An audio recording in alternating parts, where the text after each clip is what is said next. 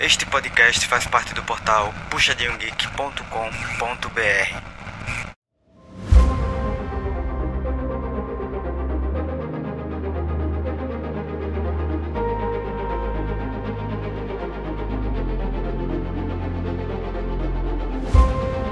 Oi, pessoal, bem-vindos ao PG Quarter. Como a gente já tinha falado no episódio passado, a gente ia dar um intervalo maior entre os episódios, porque a gente está esperando fechar cada fase da, do Mundial para poder trazer o resumão bem nice para vocês. É, no episódio passado a gente falou de cada partida assim rapidinho, mas para essa fase de grupos ia ficar inviável, porque se na fase de entrada a gente já teve 47 partidas, nessa fase de grupos, pasmem, foram 51 partidas, porque a gente teve jogo de desempate, então o negócio ficou um pouco mais extenso. Para conversar comigo, falar aí sobre o que, que rolou nessa fase de grupos, Sky, meu Du. E aí, Sky, beleza? Opa, e aí? Bom demais, tranquilo? Nossa, vai, vai ser uma suadeira, né? A gente dividiu os grupos, eu vou falar um pouquinho mais sobre o grupo A e o grupo D. E Sky ficou com o grupo B e grupo C. Mas a gente vai conversando, É, vai falando um misturando, pouquinho, né? Porque assim, a gente assistiu tudo, galera. Mas a gente deu uma ênfase, assim, a gente dividiu os grupos para conseguir dar uma ênfase maior em cada time que estava participando desses grupos. Mas eu acabo falando tudo junto. É, a gente dá pitaco em um, pitaco em outro, lembra uma coisa legal de um, de outro, faz parte. Vamos começar então pelo grupo A. E eu vou começar falando de baixo para cima. Vamos começar aí falando do, do pior colocado para o melhor colocado. Então vou começar falando sobre a Cloud9. A Cloud9, ela foi assim, assim como os outros times do NA, na verdade, né, uma grande decepção nesse mundial, desde os play-ins até agora na fase de grupos, eles não tiveram um bom desempenho. Estavam até fazendo cartazes, o pessoal da, da própria torcida, né? Que tá rolando lá nos Estados Unidos. O pessoal Nossa com cartazes assim, a NA 018. Olha, não ficou muito longe disso, não. Não ficou, não ficou. Infelizmente não, né? Porque é uma região major. A gente sabe que tá caindo de qualidade aí com o passar dos anos, mas a gente sempre espera que uma região major traga alguma coisa boa, alguma surpresa legal, mas o desempenho deles, infelizmente, esse ano ainda achei pior do que o do ano passado. Ela não salvou um, né? Não salvou ninguém, cara. Não salvou ninguém. O NA foi a decepção desse mundial, na minha opinião. E a Cloud9, que ano passado fez aquela Miracle Run absurda, é, esse ano não teve milagre que salvou, nem corrida, nem nada. Eles se arrastaram, na verdade, e não Ok. conseguiram. Aí, ano passado ela, ela fez exatamente o quê? Que eu não, eu não tava acompanhando direito, assim, ela chegou, ela chegou aí pra próxima Ela fase? subiu da, da fase de entrada para a fase de grupos e ela chegou nas quartas de final. Então eles estavam assim, mal e começaram a ganhar, ganhar, ganhar, ganhar, ganhar e só perderam nas quartas de final. Foi exatamente nas quartas de final. Então, e nas quartas de final eles fizeram jogos bons, então, assim, a gente, eu pelo menos esperava que fosse ter uma Cloud9 aí um pouco mais um pouco mais forte, mas assim, foi uma decepção. Foi uma decepção. Ano passado eles tinham aquele o player da G2, né, que saiu da G2 e foi jogar lá. E assim, grande parte do do bom desempenho se deveu um pouco a ele. Ele realmente performou bastante bem. Ele não queria mais ser ADC, né? E a G2 não queria tirar o Caps do mid, então ele pediu para sair, vazou e foi bater na Cloud9 e fez uma ótima campanha. O time não tinha uma campanha tão boa fazia muito tempo, é, mas infelizmente esse ano voltaram a cair de produção aí. É, não, pra tirar o caps do mid da G2, eu falei, você tem que ser, no, no mínimo, o primo do Faker, porque É, eu- não é, assim, é, não, não é nem pelo, pelo desempenho, é mais pela assim, a cadeira cativa emotiva, sabe? Sim, sim, sim, porque o desempenho do Kevin, depois a gente vai falar mais sobre isso, mas assim, esse ano não tá grande coisa não. Mas enfim, a Cloud9 ela terminou a fase de grupos 1-5, galera. Sim, eles perderam 5 jogos, só ganharam um. Foi uma péssima campanha, como eu já falei, e a única vitória que eles tiveram foram foi contra a Feneric. E só na semana de volta, quer dizer, eles perderam todos os jogos da ida e na semana de volta eles tiveram a única vitória. E já vou ressaltar que eles só tiveram essa vitória em cima da Feneric porque a Feneric jogou mal, mas jogou muito mal essa partida. Eu achei interessante os piques que a Cloud9 trouxe, porque mostrou que eles se adaptaram bem ao meta, né? É, trouxeram até uns piques exóticos, teve um Heimer Sup, é, trouxeram a Luluzinha de volta, porque o Sven ele tem essa característica de jogar mais com, com mago é, de suporte. Gostei que o ADC ele trouxe um mix, ele não repetiu pique na fase de grupos, ele trouxe MF, Aphelios, Tristana, Jinx, Varus e Kai'Sa. Então, todos os ADCs que realmente estão mais fortes no meta. E eu gostei que o Blabber ele trouxe a Belvet, que até então só o Eoya tinha trazido é, nos jogos da, da Mad Lions, mas eu gostei que ele apostou nesse jogo, nessa, nesse campeão no jogo, porém a performance do Blaver ele estava praticamente full blablas esse esse mundial, né? Porque ele tem duas personalidades. Até os casters americanos brincam com isso. Dizem que quem será que vai entrar hoje no stage? Será que é o Blabber ou será que é o Blablas? E foi o Blablas. Ele trollou muito, várias partidas. O Fudge também jogou muito aquém do, do necessário. Então o time não estava se ajudando. Até o Jensen, que é um, um, jogador bem constante na mid lane, ele teve seus momentos assim de apagão total. Ele ia jogar e respeitava tanto o mid inimigo que ele tava de LeBlanc e não tava agressivando, ele tava de Azir e não tava tentando dar uns poucos para avançar a lane. Então, é, foi um jogador extremamente passivo num meta onde a gente espera que o mid ele seja agressivo para sair rápido da rota e tentar ajudar o top ou o bot. Então, fiquei triste com o desempenho do Jensen também, que ele é um cara que joga muito bem e ele tá no cenário há muito tempo, então esperava que ele representasse um pouquinho mais aí. Ah, com certeza. E, ele chegou a picar mais assim, mais pro lado do Azir, alguma coisa assim ou não, hein? Foi, ele picou duas vezes Vitor, uma vez LeBlanc, uma vez Azir, uma vez Oriana e uma vez Akali. É, ele preferiu o Vitor. O desempenho dele de Azir foi razoável, acho que foi até contra o Faker que ele tava de Azir. É, ele conseguiu puxar um pouco a wave, mas ele ficava preso no mid, enquanto o Faker, mesmo tomando prejuízo, estava dando umas saidinhas da lane, ele estava lá parado, sabe? Então, cara, eu sei que a Azir precisa farmar, mas ele também é um personagem que consegue rotacionar se tá com pressão na lane. Então, só dele aparecer em outro lugar já dá um susto, seja no jungle, seja no laner. Então, valia a pena ele dar essa agressivada, mas ele não deu. É, aproveitar que acabou de pegar level 6, dá uma assim, ó, sacrifica a rota, aí depois fica um pouquinho a mais pra. Na hora que eu terminar, sei lá, se ele decidir ir ou pra Luden ou pra Leandre, dá aquela farmada, rotaciona, dá, dá, dá uma farmada de, pra compensar e vai, vai ajudar algum, algum ponto, um dragão, Sim. um arauto, alguma coisa do tipo. A melhor execução que eu vi de Azir com Pop não foi nem só por causa do Azir, foi Azir com Pop. Eu acho que foi um jogo da da EDG, eu não me lembro agora, eu não tenho certeza, mas assim, o combo dele estava muito afiado. O Azir dava a parede com a ult, a parede de soldados, e a Pop empurrava na parede e dava stun. Eles conseguiram matar o mid laner umas três vezes assim, umas três vezes dessa forma. Mas o Azir do Jensen estava meio avulso, na real. É, olha só. O jogo que a, a Cloud9 perdeu contra a EDG, que foi um dos jogos mais tristes que eu vi da Cloud9, foi exatamente esse que eu falei agora. Foi realmente contra a EDG. E a Pop e o Azir passavam, o Azir ultava, a Pop passava no mid e dava stun. O Jensen morreu duas vezes no mid assim e depois numa fight do mesmo jeito que eles iniciaram dessa forma.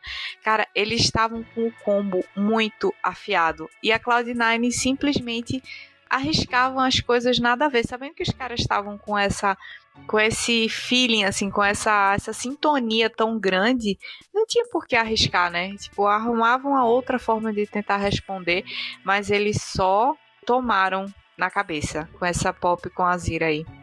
Foi nessa partida também, eu acho que o, o, o Meiko, eu acho que ele deve ter errado um hook só, não foi? Foi um absurdo. Tava, tá, tava, tá, tá, tava dando os predictions, nossa, tava, tava bom de ver. Nem parecia que era do meu Sim. time que normalmente a gente joga. Sim.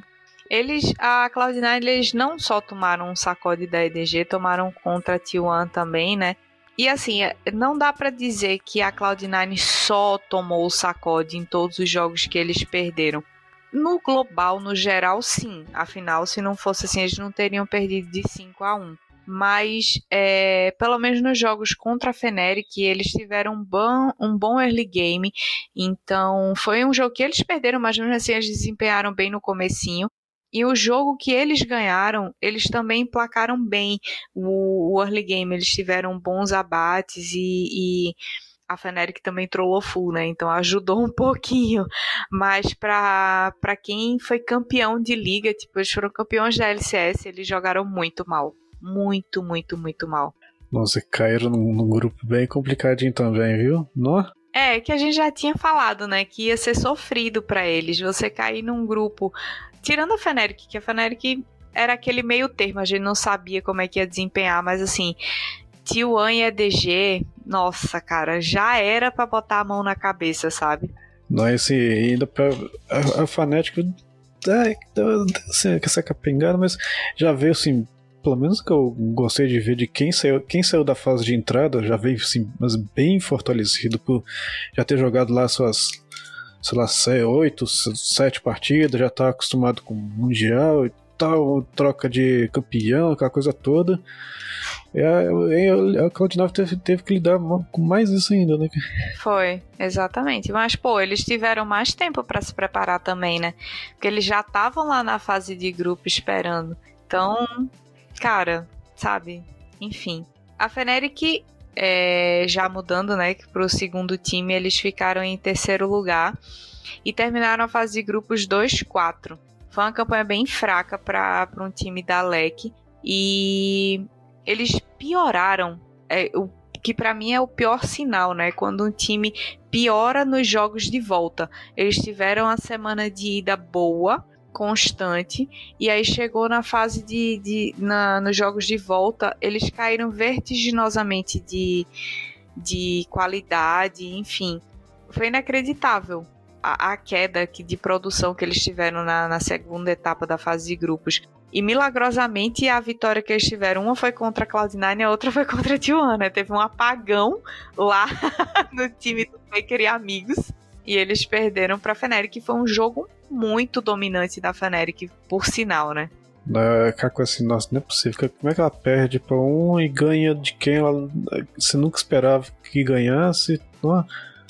Aí ficou por isso mesmo, né? Tá, tá bom, é... é que a partida de honra, né? Ganhando deu uma empolgada. Tá é, deu uma empolgada, assim, para eles, porque, querendo ou não, você ganhar da T1 não é uma coisa, assim, fácil mas no geral, para mim, eles tiveram uma campanha bem frustrante, porque eles subiram do play-in com um score muito bom. Eles subiram com quatro vitórias e só uma derrota. Então eu esperava que eles fossem performar um pouco melhor na fase de grupos. Mas dava para sentir que o clima no time não estava muito legal. Não era só o desempenho individual, mas eu acho que o conjunto já não estava mais rolando muito bem, não.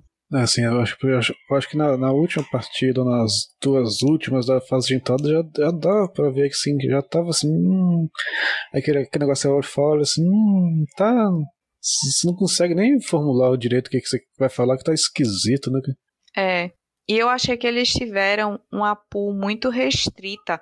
Eles insistiram muito nos mesmos picks, apesar de serem picks fortes e estarem no meta.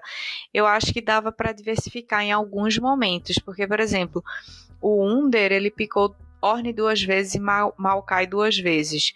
É, o Razork, ele picou Pop quatro vezes. Aí os outros foi Maokai e Jarvan. O Humanoid picou três vezes Azir. Tudo bem que ele estava jogando muito bem de Azir, foi o melhor campeão dele. Ele realmente estava naquela sinergia, né? Que você sente que parece que o boneco que está jogando pelo, pelo, pelo pro player e não o contrário. Mas achei que ele insistiu quando começou a perder, ele continuou picando. A Azir picou Vitor duas vezes e uma vez a Kali. O Upset picou a Felios três vezes e Lucian duas, Kalista uma. O Hillisang foi o que variou um pouquinho mais, que ele picou Renata duas vezes, Nami duas vezes, né, com Lucian, Soraka e Nautilus. É, e esse Lucian Nami aí que foi o, o retorno dos que não foram, é, foi um, um pique aí que todos os times apostaram bastante, principalmente na fase de volta já da, da fase de grupos, porque apesar de terem nerfado a Nami, terem tirado o proc do eletrocutar quando ela dá o E, que são aquelas três bolinhas que amplificam o dano, é, no Lucian, no caso, que procava muito fácil, os pro players deixaram de pegar por um tempo porque acharam que não ia valer tanto a pena. Mas aí eles voltaram a testar e, cara, dominância total. Nami Lucian agora virou Pikeoban. É, não, voltou ao método antigo, né? Que a gente vê, começou a ver é, o Calista e Mumu, Calista com Nautilus. Uns maguinhos aparecendo também, né? É, era sempre Calista e alguma coisa, assim. O... algum pra dar, pra dar pioneiro. Agora a gente tá vendo uma bot bem, bem diversificada. Viu? Soraka tá voltando. Sim, inacreditavelmente num jogo competitivo mundial, cara. Uma Soraquinha aí aparecendo foi um negócio bem fora do, do que eu imaginava. Não, é, e, e bem, viu? Não. Sim, apareceu bem. Eu gostei na, da Feneric, principalmente por causa da vitória em cima da T1, que o Razork, que não estava fazendo jogos bons, nem o Hillisang também, é, eles se destacaram bastante e a partida foi muito, muito, muito dominante por parte deles. A Feneric conseguiu abrir 10k de gold com 26 minutinhos só de jogo. Então, não dá para dizer que foi só sorte, mas também foi sorte porque o Oner e o Keria eles trollaram no começo do jogo de uma forma que eu nunca vi eles fazerem. Foi até estranho eles quererem arriscar uma coisa tão cedo, sendo que time da, da Coreia, né, geralmente eles só apostam quando eles têm certeza que vai dar certo, não fazem aquelas apostas de 50-50, mas eles meteram a cara, morreu um, depois foi o outro tentar salvar e morreu também. Parecia solo kill, assim. É, o Queiro também, eu acho que tá, tá, acostumado com aquele estilo de jogo de campeão de engage, né? O Nautilus, é. o Amumu, ele, ele, fica lá, eu quero ir pra cima, eu quero dar o meu, meu hook com trash e, e já pular pra dar isso falar de novo. Ele quer ir pra cima quase toda hora. Sim, sim. E eu, eu fiquei triste que o Keria não, não trouxe tanto boneco diferente, mas isso aí é papo pra quando eu estiver falando da T1, né? E no geral, a T1 ela tava muito estranha né, nesse dia que perdeu para Feneric. Só que a gente não pode deixar, obviamente, de dar crédito para Feneric, porque a, apesar da, da T1 ter trollado, eles souberam aproveitar e, e, não deixar a T1 crescer no jogo ou voltar no jogo, que a gente sabe que time coreano tem essa característica de saber jogar atrás, saber conseguir dominar de novo o jogo, principalmente em cima de, de time ocidental. Então, méritos da, da Feneric de saber conduzir a partida e não deixar essa diferença diminuir, né? A vantagem de gol que eles estavam conseguindo, não deixar a T1 voltar de jeito nenhum. É, mas assim, tirando esse jogo contra a T1 e a vitória contra a Cloud9, o Razork e o Hillisang, eles, cara, o Razork principalmente, ele tava totalmente tiltado, cara. Tinha umas plays que ele fazia que era assim, inacreditáveis. Eu olhava pra tela e dizia, cara, alguém segura esse menino, porque ele, ele claramente tá sob efeitos aí psicotrópicos. Ele não sabe o que tá fazendo, indo pro meio de três e o time tava super longe para chegar. É, é, a síndrome do, do, do, do jungle imortal, né? Que assim, nossa, eu tenho que fazer alguma coisa, eu, é, de, deixa comigo, deixa comigo. Aí aquele engage que vai demorar, igual pô, você falou que não tinha ninguém para dar follow-up. Ah, é um engage que vai demorar. Você pode contar aí 5 segundos até chegar alguém, você já, já passou tudo, o controle de grupo já não tem mais, aí toma sozinho. Sim, eu, eu senti que ele realmente queria muito fazer alguma coisa só é, para tentar meio que se redimir, eu não sei, mas assim, é o tipo de situação que, cara, ou você bota a cabeça no lugar e conversa com o seu time direito e vê como é que qual vai ser o próximo passo, ou então você só vai entregar a partida de bandeja, que foi o que eles fizeram quatro vezes, né? Essa segunda nessa fase de grupos aí. E contra a Cloud9, que eles ganharam, né? Tiveram um, um early game um pouco mais difícil até do que contra a T1. A T contra a T1 foi bem fácil o começo de jogo que eles tiveram. E a dominância dos objetivos também foi bem ruim. No começo, a Cloud9 conseguiu fazer drag, conseguiu fazer é, arauto, conseguiu fazer um monte de coisa. Só depois do segundo arauto, tipo mais ou menos uns 16 minutos, foi que a, a Fnatic conseguiu segurar. Eles tiveram uma fight boa no mid, aí conseguiram segurar e a partir daí viraram o jogo.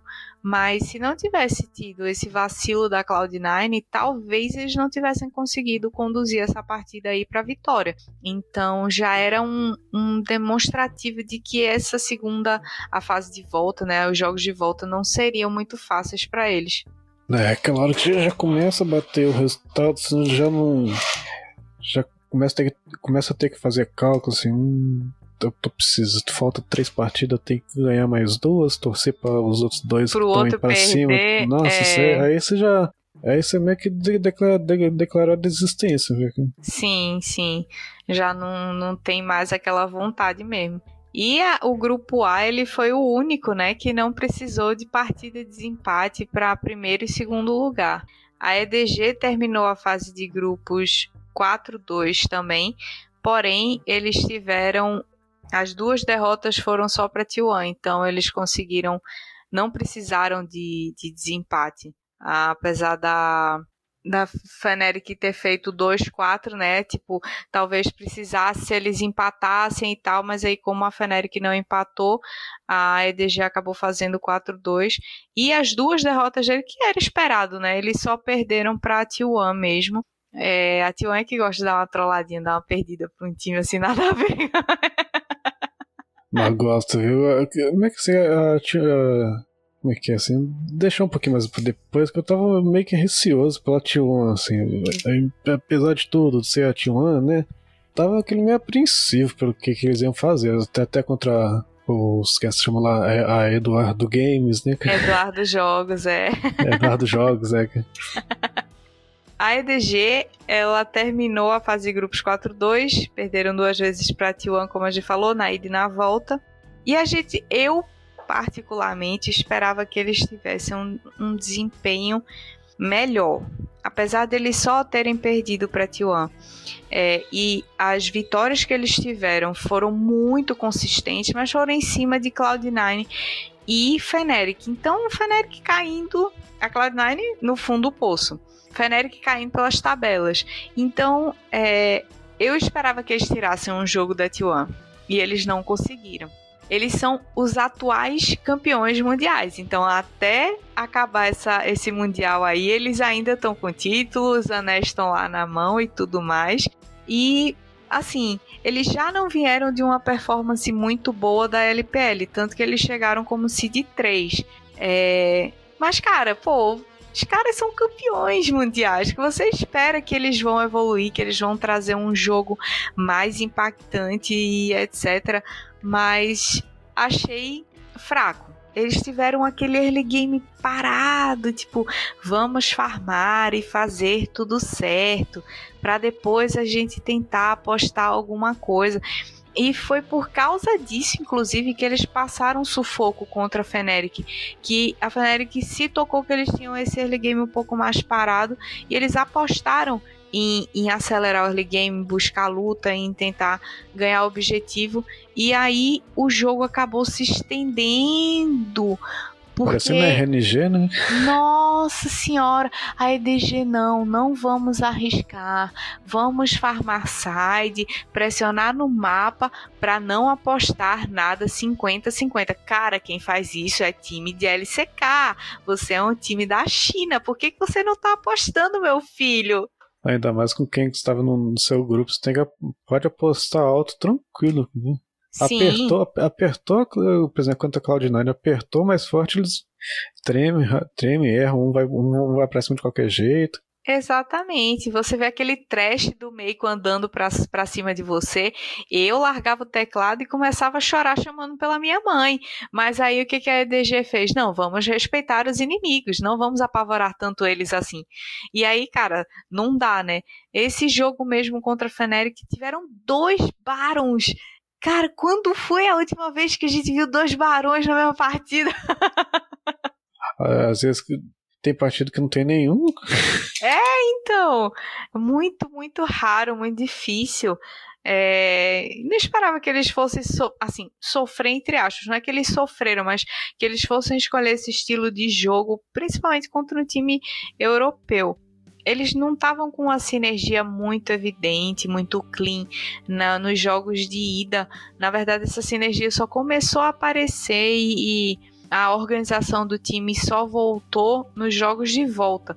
E aí sim eles começaram a apresentar um early game mais consistente e bem mais opressor. E como você já pontuou, né, assim, o Meiko, ele deu show com trash, show com, com esse trash. Não é à toa que na, na música do Mundial, né, quem aparece na animação é ele comandando o mecha do, do trash lá no meio da batalha. Nossa, essa, essa animação aí, eu, eu fiquei assim até com vergonha, que eu identifiquei acho que uma pessoa só, que não, não, não é piada, mas é meio que fica tudo mais ou menos igual. É, é, é porque você, tinha uns é... easter eggs, né, pra você poder descobrir quem era, tinha uns easter eggzinhos. Foi bem, mas foi assim, foi muito pra fã, muito, muito, muito. Esse, essa animação foi muito pra fã. E assim, a galera que acompanha mesmo o LoL desde 1900 bolinha e tá ali vendo tudo e sabe de tudo e tal, assim, foi teve easter egg que eu não, não consegui, tive que ver a galera na live comentando para poder pegar todas as referências. É, tudo, tudo muito rápido, não? É... Sim, sim. E esse trash aí do Meiko foi tão marcante que ele jogou quatro vezes com boneco. Quatro, quatro. Tirando o, o trash, ele só jogou de Renata e Yumi. Não, assim, e trash que eu de ter pegado assim, de alguém jogando prova, assim, apostando bem nele. Deixa eu ver, foi que é do. Nem no CBLOL não teve, no MSI também, acho que praticamente, quase não teve também, né? Tava, não, tava, no CBLOL, tava bem, tava bem sim. sumido, né? No CBLOL não teve porque o Trash tinha tomado um, um nerf no meio do CBLOL. Então já estava ruim comparado com os supes magos, então depois do nerf ficou impossível. E aí ele tomou um buff e depois tomou mais um buffzinho no, no 12.18, que foi é o patch que tá rolando no Mundial. Então por isso que ele voltou a aparecer. O hook dele, o cooldown tá menor, enfim, ele tá com mais mecanismos de parar, né, o, o, os campeões do time inimigo. É, eu acho que isso falar diminuiu o tempo também, lá, alguns ajustes assim. É, é, é bom que melhorada. Você, você, não, que não fica aquele aqui, os mesmos, igual você falou, 51 partidas, os mesmos piques, top, jungle, mid, né? Fica a coisa cansativa, não. Aí Sim. é bom quando, quando tem alguém que vamos trazer isso aqui de novo, Sim. É, e o último time da, do grupo A é a T1, que terminou a fase de grupos 5-1. É, muito bem, obrigada. Vale ressaltar, garantiu aí o primeiro lugar do grupo com tranquilidade, com o pé nas costas. E a única partida que eles perderam foi exatamente contra a Feneric, porque é uma coisa que a T1 gosta de fazer. Eles sempre dropam um joguinho na fase de grupos para algum time nada a ver, assim, que não tinha o menor potencial de tirar esse jogo. Eles dão uma tiltada, não sei, dão um choque. Eles, acho que eles perdem de propósito para dizer, não, olha só, a gente não quer passar por isso de novo. Nossa, quando, eles perderam feio desse jeito, até lembrei assim, nossa, lá vem as, as três partidas da final da LCK de novo. Aquela surra é... vergonhosa que eles passaram. Tudo time perdidinho, perdidinho. Nossa, passando umas coisas esquisitas. Não é possível que eles vão estar. Tá... A gente, a gente espera tanto da T1 e fazer começar a passar vergonha, vergonha passar, é. Né? é. Mas eles tiveram uma campanha ao contrário, né, do que eles tiveram na LCK, é, agora no Mundial eles estão com, tiveram uma campanha muito consistente nessa fase de grupos, é, inclusive nos jogos contra a EDG, que na real era o principal desafio deles, e eu esperava ver um, o que eles estavam trazendo de verdade no Mundial na hora que fossem jogar contra a EDG. E é, eles não me decepcionaram, eles realmente jogaram muito bem contra o time da LPL. E só essa derrota aí, eles estavam, cara, bem irreconhecíveis no Rift. Até o Faker estava fazendo umas plays sozinhas, assim, muito duvidosas, que num, num cenário normal você não veria ele arriscando do jeito que ele arriscou. É, mas é como eu disse, né? Geralmente eles dropam um jogo para um time ocidental. É, eu só não esperava que fosse uma partida, um drop tão grande. Nossa, é, é, aquela partida para assim, estamos ganhando bem a primeira, estamos tranquilo, vamos, vamos, vamos te, te, testar esse negócio aqui. É mundial, mas azar, vamos, ter, vamos, vamos tentar fazer um negócio diferente. Eu, eu esperava que eles fossem tropeçar só num time ocidental, mas eles pularam de penhasco no jogo contra a Feneric. Foi um jogo bizarro de ver. e, e Jackson, hum, tô gostando de ver no Mundial. Quem, quem, quem tá pegando Jackson no, no top tá mais ou menos para baixo, não tá rolando é. tão legal. Na verdade, não arrumaram ainda um, um champion no top. Primeiro que consiga parar o, o Atrox, né? E segundo que duele tão bem contra Sejuani e Orne. É, foi, foi meio assim. A melhorzinha que apareceu foi Fiora mas também passa por altos e baixos, não é aquele pique que você diz, não, esse daqui realmente é a aposta pro Atrox. Mas, enfim. É o que a gente sempre gostou por caramba de ver os Zeus com, por exemplo, uma Gwen, alguma coisa assim, não. Vocês podiam ter apostado, né? Pois é. E ele jogou muito bem de GP, cara. Muito bem de GP. Ah, é, tem essa também, né?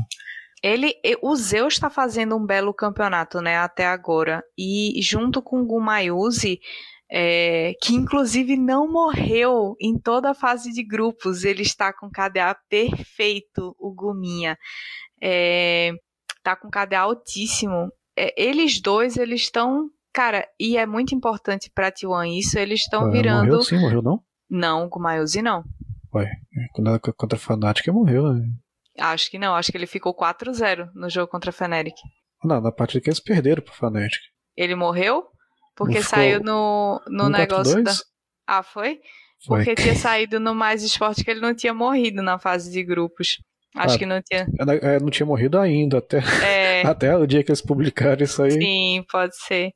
Enfim, eles estão virando referência dentro do time. Então a T1 ela consegue jogar tanto pro top quanto para o bot. E eles não têm mais aquela obrigação de jogar para o mid, que era o que acontecia no começo, quando a Tion começou a reformular o, o, time e geralmente tudo girava em torno do Faker. Mas ele, o rendimento dele começou a cair também, inclusive dá para notar que ele mecanicamente não está mais com aquela é, proficiência tão grande que ele tinha há uns tempos atrás. Até no último Mundial, que eles fizeram uma campanha muito legal, chegaram lá invictos da LCK, né? Enfim. Mas é, caiu de produção e aí é bom que o time tenha outras referências. Geralmente eles jogam pro bot e o Zeus se vira muito bem como o X-Side mas eles quando perdem no bot eles conseguem reverter o jogo e jogar para Zeus para deixar ele forte também. Então é muito importante você ter essas duas referências dentro do, de um time.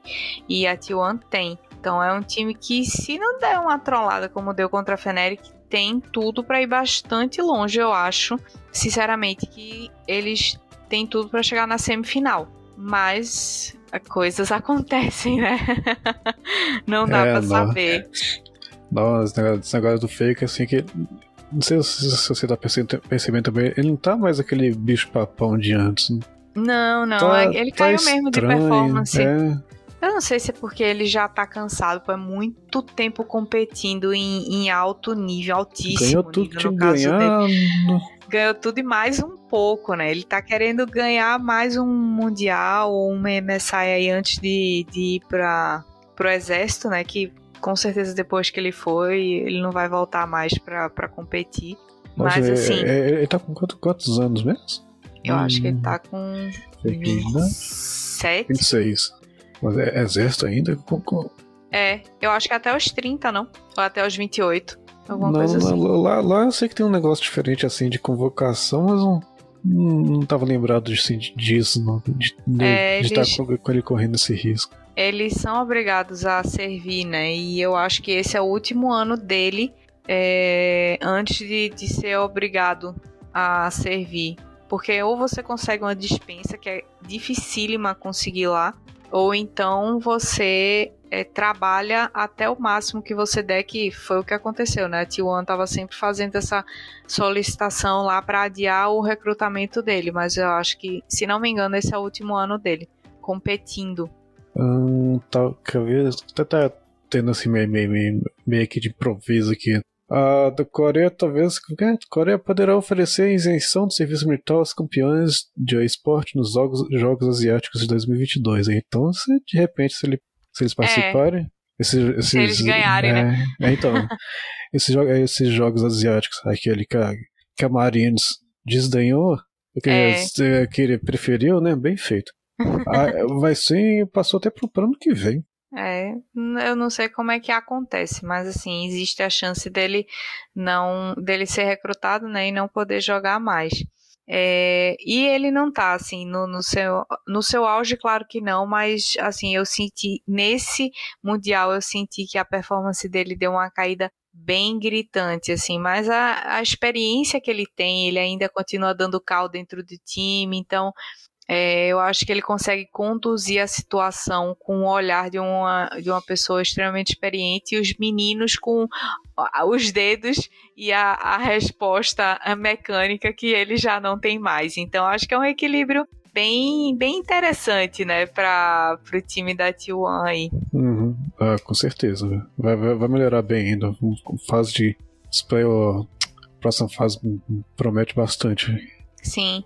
E o Faker teve a sua centésima partida em mundiais, no terceiro dia da fase de grupos.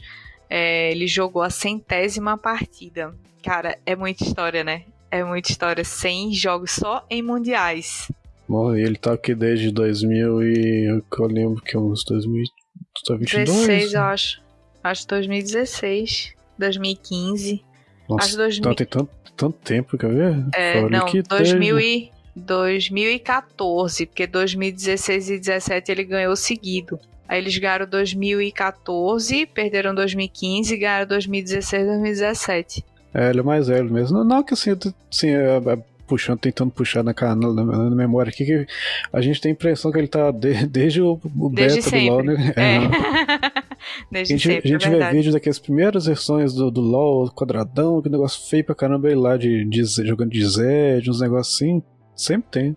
É, esse negócio da, da, da performance dele ficou bem evidente e me chamou muita atenção porque ele tomou um out farm pro Humanoid de 42 minions em 16 minutos. Ele tirava minion da cartola, então assim, você imaginar, lógico, ele foi campado, enfim, mas mesmo sendo contra um mid laner da LEC, cara, eu não esperava nunca que o Faker fosse deixar uma discre discrepância de farm assim tão grande. Então, me chamou a atenção nisso e algumas decisões que ele tomou de play e tudo muito estranhas pro nível de, de gameplay que ele tinha. Então, é, eu queria muito destacar isso porque realmente eu não tinha, nunca tinha visto o Faker perder muito para farm para outros jogadores de, de LCK e LPL, quanto mais para um Dalek. E 42 minions é muita coisa, cara, é muita coisa. É, que o normal a gente vê ele assim, no meio da, da teamfight, ele preocupado com o farm da lane farm. ainda. farm Simulator. É, com aquela LeBlanc pulando pra tudo que é lado e farmando e. Sim, e farma e mata é, não... e faz tudo. é, é tá, tá bem assim tá bem apagado. Hoje, sim, se for olhar até hoje, mas dá. Acho que eles vão, vão, vão dar aquela acordada boa. E espero, né? Espero. Espero que eles consigam ajeitar essas pequenas diferenças aí que eles vão precisar para essa, essas quartas de final. Eu espero muito que eles cheguem bem longe, porque é muito bom ver o Faker chegar até a final. É outra adrenalina ver ele jogando. Nossa, só que eles já vão pegar logo a revanche. É. Eita. Exatamente. Complicado. Em seguida, a gente vai falar do grupo B, que foi um grupo assim cascudo porque a gente tinha JDG, Dawnkia, Evil Genesis e G2. Então era um, um grupinho aí pesado. Sim, pesado em Deus, mas teve aquelas decepções a gente que a gente não esperava tanto assim, igual esperava bem mais da G2. Bem nossa, mais. Nossa, mas muito, mas muito, muito mais mesmo. E aí, sim, a JDG que veio começando um pouquinho meio que do que me. Uh, eu fiquei mais assim, tá até impressionado, que eu, pelo menos para mim que eu não conhecia tanto ainda, a JDG. Assim, não tem a partida, o time joga bem, joga, joga direitinho. mas é. aí eu fui, é, fui, fui pegando nome, conhecendo tudo mais, mas aí, nossa. Campeões na... da LPL, né? Uhum, é, na... e ganhando, ganhando de 3 a 2 da, na final da, da Top Sports. É, que é outra. Ave Maria, esse daí merece um capítulo à parte, né? Uhum. A Top Sports. Nós e o. Assim, a, a, JDG vindo com assim, no, no top o 3. No, no, nick esquisito, 369. Cara. ele, ele tá desde quando, né? Ele tá um. Quer ver? JDG 369. É, tá no finalzinho de. Pelo, pelo menos o contrato, finalzinho de 2021. Vamos ele aí. é recente. Uhum. Na verdade, todo esse time da, da JDG, eles foram assim, é uma coxa de retalhos. Eles foram pegando é, pessoas que se destacaram de outros times e, e montaram esse time, a, a JDG, né? E eu gostei muito, porque o time tem uma sinergia muito boa, principalmente o mid laner com o top laner. Eu não esperava que fosse ver uma relação dessa no time chinês, mas o 369 com o Yagao eles estavam fazendo uma dupla dinâmica. Até o Canavi, quando ele dava umas escorregadas assim, tinha lá o Yagao e o 369 para dar cobrir, né, a falha. Nossa, e esse, esse Canavi tá jogando bonito demais, viu? Já foi. Tá jogando Nossa, bem. Na primeira, na primeira partida já foi já, já, já, entregou o cartão de visita dele. Foi, foi um espanco tão forte, coitado. coitado. Jog, é. Jogando contra. Nossa, contra EG, coitado. Que não, foi. EG que já, já saiu da fase de entrada capengando. nossa, graças a Lorde, né? Era, é, pra, então. era pra Lorde ter passado no lugar deles, né? Nossa Tá bom, ia passar vergonha do mesmo jeito. Pegasse a JDG, meu filho, ele ia. ia o Tinose e, e o robô, eles iam ficar tão tortos da surra do 369 com o Yagal que, cara, eles iam pedir para ter perdido mesmo. Não, estava jogando de mão dada mesmo. Porque era aquele. É, é, é, é, o que se espera geralmente tipo, do, do mid, né? Que é, é farmar, dar o, dar o seu home, ajudar no, ajudar no top, depois ajudar no bot, e ficar, ficar indo voltando, deixando o jungle assim, sem aquela. Uh, deixando livre para fazer, para completar com, com outro tipo de jogada, sem aquele peso de. Ah, eu vou ficar responsável por todos os ganhos, por todos os dives, não. E os dois jogando de mão, dada ali tava, tava bonito de ver.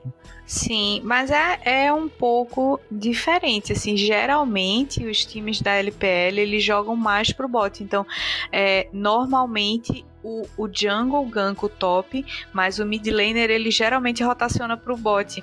E o que eu achei interessante na JDG foi exatamente isso, que ele quando o Canavi não rotacionava, ele que ia lá ajudar o 369. Então, eu achei legal essa estratégia deles, porque geralmente você espera um gank do, do jungle, mas aí o jungle tava lá farmando, farmava e descia bot, enquanto ele puxava lane e subia top. Então, já é um, um estilo de jogo um pouco diferente dos outros times chineses. Eu achei bem legal. Não é demais. Assim, e tava aquele aquele combo bonito de ver assim, o 369 dava uma iniciada, vinha Vem o Iagão, o Iagão. O, Iagão, o Big Iago, o Big Iago, é, como estavam chamando é, ele. É, é, bom de ter que fica um negócio leve, um negócio legal pra transmissão.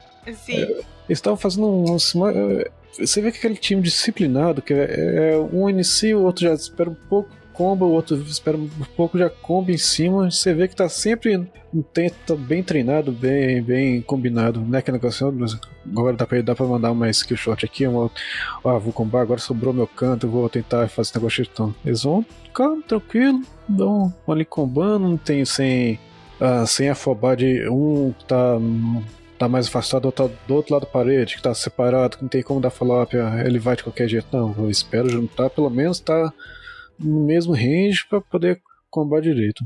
É, e eu gostei do, do jogo da JDG contra a Dawon, que no, no, no grupo todo, né, era o, o time que eles realmente tinham que bater. E eu gostei porque eles meio que se propuseram a fazer um jogo rápido e a DK comprou a ideia. Então foi um jogo mega acelerado, né? Tipo assim, eu não imaginava. Não é muito o perfil da JDG acelerar no começo do jogo. Eles têm mais um perfil EDG de C, assim. Hum, e a DK nem se fala, né? Time coreano dificilmente acelera o early game, mas, cara, é, o jogo que eles tiveram, assim, foi tão sanguinário, tão sanguinário que eu falei, eita, tão querendo o jogo mesmo. Olha, tava parecendo uma Saigon contra Isurus, não fita. Isso! Assim, sem, não, não, é, não, é, nem exagero falar isso não, que é, foi o que? Começou foi no bot, não foi? Com a porradaria aqui, com a trocação franca no bot lá no, no meio da moita e, e Django já acompanhando a jogada. Foi, foi, foi, foi. O, o, o ADC começou a dar chase no Graves, meu Deus do céu, lá no Blue. Foi uma loucura aquele começo de jogo. Saiu com quatro minutinhos o primeiro abate. Foi, foi bem louco. Nossa, foi, foi, essa partida que durou quase 40 minutos? Foi, foi. Nossa. O terceiro drag da JDG foi aos 36. Foi esse mesmo. Nossa, foi, foi pegadaço, a, a, mas nossa, foi bom. A última, a última partida do dia a gente já tava cansado pra caramba. Já, e eles não queriam acabar nunca. E um fazia o objetivo e o outro puxava o mapa, e o outro ia responder o mapa, o outro fazia o objetivo. Eu disse, ai, socorro, acaba, Deus. Nossa, e ainda bem que assim, eu, eu tava com meus rangos aqui, meus lanchinhos, eu falei, nossa, se fosse mais, fosse mais cedo, que eu tava assim, eu, começava, eu não conseguia, eu tentei acompanhar todos ao vivo, né? As sim, primeiras lá que é 6 horas da tarde ou 4 horas da tarde, não dava, né? Não Aí eu dá. chegava, já pegava minha, já pegava minha janta, vinha aqui pro computador, na mesinha e tal, e comia, e tô comendo e acompanhando a partida, e outra partida, e outra, e outra. Na última partida eu falei, nossa senhora, já tô em ritmo de assim, nossa, libera logo pra poder assistir uma série e descansar aqui.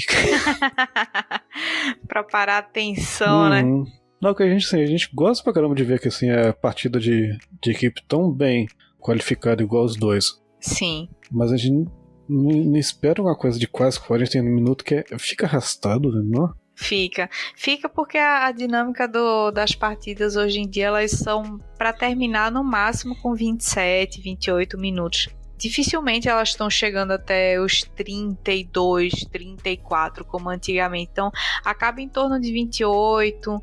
Alguns que esticam um pouquinho mais terminam com 30, mas a média é 26, 27 minutos. Então você pega uma partida que durou 40 minutos, cara, ninguém tem mais é, paciência.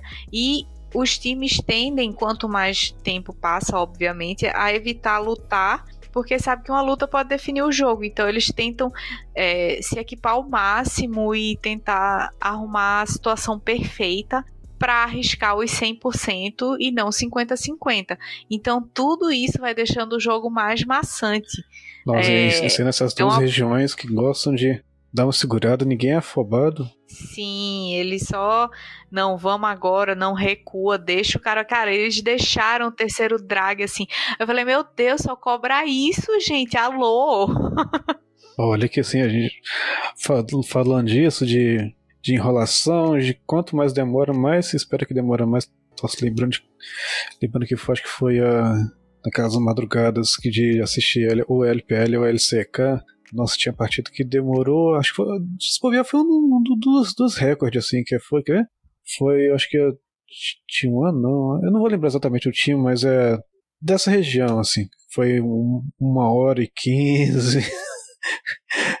É, ninguém merece aquele é, método antigo, meu Deus do céu. Nossa, foi por aí. Não, não, foi antigo não, foi, foi desde, desde agora, foi antes do Mundial. Foi? foi. Nossa! Aquilo era tudo melhor de cinco, né? Então aquela tristeza, ah, é. geralmente, é. na, geralmente na terceira partida que todo mundo tem tá, tá, com, tá medo. com, medo. Exatamente, é, a partida que geralmente demora mais, é. Nossa, e vai acontecer isso de novo. Duvido nada. É. Eu, eu achei engraçado porque a JDG ela não chegou a perder um jogo para um time menor, né? Mas eles deram uma trolladinha no jogo contra a G2, na, ainda na fase de ida, é, que eles deixaram a G2 pegar muito objetivo, muita vantagem. É, e só já no final do jogo, tipo, a G2 estava com uns 24 minutos, assim, eles fizeram uma boa luta ganharam um respiro muito bom e seguraram a JDG. Aí só no terceiro drag pré, né, que eles não chegaram nem a fazer, foi que a JDG lutou, mas eles tipo absorveram bem o dano da G2 e viraram com toda a força. A G2 não tinha mais nada para usar e aí acabaram perdendo, mas é, foi um jogo que, cara, a G2 conseguiu fazer muito objetivo e não é muito o perfil deles deixar tanto objetivo de graça assim pro time inimigo. Não, e também. Eu lembro que sim, essa partida foi, essa foi, bem, foi bem disputada. A G2 jogou bem direitinho e, e com os piques que não, não, se vê normalmente, não. Darius no top, um, a Serafina DC. Nossa senhora, a Serafina DC me dando é, tanta coisa ruim. Foi, quando eles picaram, eu disse: perdeu. Uhum. perdeu. Aquele negócio, no, no, começo é bom, pressiona, segura o lane. Aí no é, mid depois... já é mais, mais, ajuda no controle de grupo. No late game, ok, é uma CV com 4, 5 itens. E uma Yumi pongada nela, não, não segura não, não tem como. É. E eu acho também que o Targamas ele tava pesando muito nesse time da G2. Ele não tava num. Ele e o Flecked não estavam se entendendo muito bem. A bot lane da, da G2 ela tava meio meio trotos. Ninguém lá na direita, né? Não, é o time todo não tá num, num momento muito bom, não. A verdade é essa, mas a bot lane pra mim tava gritando que tá com, com problema. E falando agora da EG, a gente, a gente já esperava muita coisa né, deles, né? Já ia ter aquele. Assim, com muita sorte, se eles ficassem em, terceiro lugar, tava, já tava bom demais. O que, o que acabou acontecendo, né? O, o que? Eles ficaram o quê? Um barra 5? É, um 5. Foi aquela troca de vitória, troca aquela, aquelas partidas de comadre. A EG ganha uma da G2, a G2 ganha uma da EG, ninguém fica zerado, ninguém Isso. fica tão feio. Nossa senhora. Aí de deixaram, né, pra, pra dar o oi pra JDG decidir em primeiro e segundo lugar. Mas é, foi, eu, eu, tinha, eu tinha esperança que a EG fosse crescer um pouquinho mais na fase de grupo. Nos jogos de ida, eles estavam até performando direitinho, mas nos jogos de volta aí eles já, já sentiram mais, eu acho, a pressão, já não estavam vindo tão bem, né? Porque já tinham perdido alguns jogos. E eu acho que o Impact foi o que mais sentiu. É, o Jojo Pium também, mas o Jojo Pium é muito jovem, né? Sempre tem essa pressão, porque ele joga muito bem é, durante a Liga Americana. Então tem sempre essa cobrança. Ele é um jogador muito agressivo no mid, ele gosta de puxar muito a wave. Então ele acaba se expondo. Na hora que chega na, numa fase de grupos, qualquer time um pouco mais experiente vai punir essa, essa, esse jeito de jogar dele, esse estilo de jogo muito agressivo de puxar, deixar o Wave na torre para poder sair. Então, enquanto ele tá lá, nível 2, nível 3, farmando, empurrando o, o inimigo para baixo da torre, o jungle do inimigo já tá se preparando para vir gankar ele. E ele repetiu esse erro algumas vezes nessa fase de grupo, e eu não eu não queria que ele tivesse feito isso, na verdade, que ele tivesse se tocado de se tentado jogar de uma forma um pouco mais passiva para dar espaço para o Inspired poder crescer, porque o Inspired quando ele tá bem, ele ajuda demais o time. Ele é um jungle muito bom. Então o Jojo P1 e o Impact para mim foram os piores assim, porque você cria uma expectativa, são jogadores muito bons, mas parece que tomam um choque quando chegam numa fase de grupos que é muito mais difícil, é muito é, mais não, pesada. E o Jojo Pion na fase de entrada, ele foi, ele foi bem destaque. Ele tava jogando demais de AK, ele tava. Toda partida ele era aquela referência de kill. E, sei lá, na Teamfight, é, era, era a pessoa que, com quem ficava. que tinha que ter medo dele, tá chegando. Nossa, o Jojo Pion tá chegando com a cara dele. Não. Mas aí. Nossa, teve cada pick troll, partida que eles. Que, o que? Foi contra, até contra a JDG eles pegando o Maokai no top, ok, vai, eh, dependendo, bane o Artrox, bane o Sejuani, bane não sei o que, bane, acaba a opção, vai, vai Maokai top, beleza. Aí vem o, aquela ousadia de Fiddlestick no jungle, 7 É. no mid. É. Mas o set do, do Jojopi 1 foi muito bom. Eu achei que ele jogou bem de set, só que é, o campeão ele tanca e luta até certo ponto, né? O outro time ele não pode ficar tão forte para não conseguir segurar o jogo do set. Foi o que acabou acontecendo. Ele jogou bem, mas o campeão tem um limite. Ainda mais para jogar contra um Silas, contra um Aphelios que vai crescer, um Arrel que vai ficar muito tanque, é, uma Fiora que consegue duelar com ele. Então eu acho que o problema foi que eles perderam o timing de vencer com esse set. E a méritos da G2 que soube se segurar e principalmente do mid pro late game, que foi a hora que. que geralmente é a hora que a EG trola, né? Uhum. Nossa, e de começo de jogo, o, o Fiddle até que é pro, pro early game, o Fiddle é interessante pra caramba o controle de grupo que ele tem, dá aquela pressiona- pressionada boa, mas aí se ele não, não, não ficar tão forte assim rápido, hum, é- ainda mais um, um Graves que tá voltando total, aparecendo nos jogos, fica, uma, fica forte fácil, fácil. Sim. E eles tinham a ult da Nami, a JDG, né? Nesse jogo aí do contra o Fiddle, a JDG ainda tinha a ult da Nami pra ajudar a parar, separar o time. Eles tiravam esse Fiddle fácil, dava slow nele na, na hora do da ult e do engage, então é, foi um, um pique muito fácil de ser counterado. Tá, é a G2 agora, deixa eu ver aqui. Tá. E aí, e a G2 então, que é outra, outra, outra equipe assim que a gente esperava tanto deles. Eu, assim, eu sempre torci, torci bastante pro Caps, as, as referências de, de Mundial, que a G2 foi que ela foi. Foi o Worlds que ela ganhou ou foi a MSI? Mundial eles chegaram na, na, na final, né? Mas perderam. Eles foram vice-campeões. Se eles ganharam alguma coisa foi a MSI. Mas Mundial eles chegaram na final e perderam pra Samsung Galaxy, eu acho. Não, não tá certo, é. Não, eu tô lembrando aqui do, do- dos spam que eles davam na, na T1, tá? Ou época boa da, Ah, da, G- da G2. é. que- Foi a E- primeira vez que o Faker chorou. Ele chegou a, cho- chegou a chorar mesmo? Chorou, chorou no stage. Quando ele perdeu, na, caiu na semifinal, ele chorou. É, tá vendo? né? Não, não é só um time de robozão, né? É, Faker tem coração, cara. Nossa, Foi quando e- descobriram que ele tinha coração. Aham, não é o que? Meu Deus, nesse time não é nem do. Desse, desse grupo exatamente, mas é quando for falar, da- falar da G- GNG, não, tem uns, uns detalhes meio esquisitos que de- deixa pra depois, que a gente. até, até te perguntar por off se você percebeu. que, Nossa, você foi um detalhe bem nojento, né? Na hora que, eu, que, eu, é, que a câmera dava um close nas pessoas. Deixa Não. quieto por enquanto. Ah, depois eu, Acho que eu não notei, não. Na, na, na hora eu vou te falar pra dar aquela incrementada boa que tá. Tá. Nossa, foi, foi, triste. Mas aí a, a G2 igual, igual, igual naquele jogo contra a JDG conseguiu. Nossa, deu. Pare, parecia que era G2 de, de outros tempos jogando, não tava. Eles têm assim, um começo de jogo agressivo pra caramba. Sim, bem dominante mesmo no, no começo de jogo. Mas eu, eu acho que falta, falta gasolina pra eles.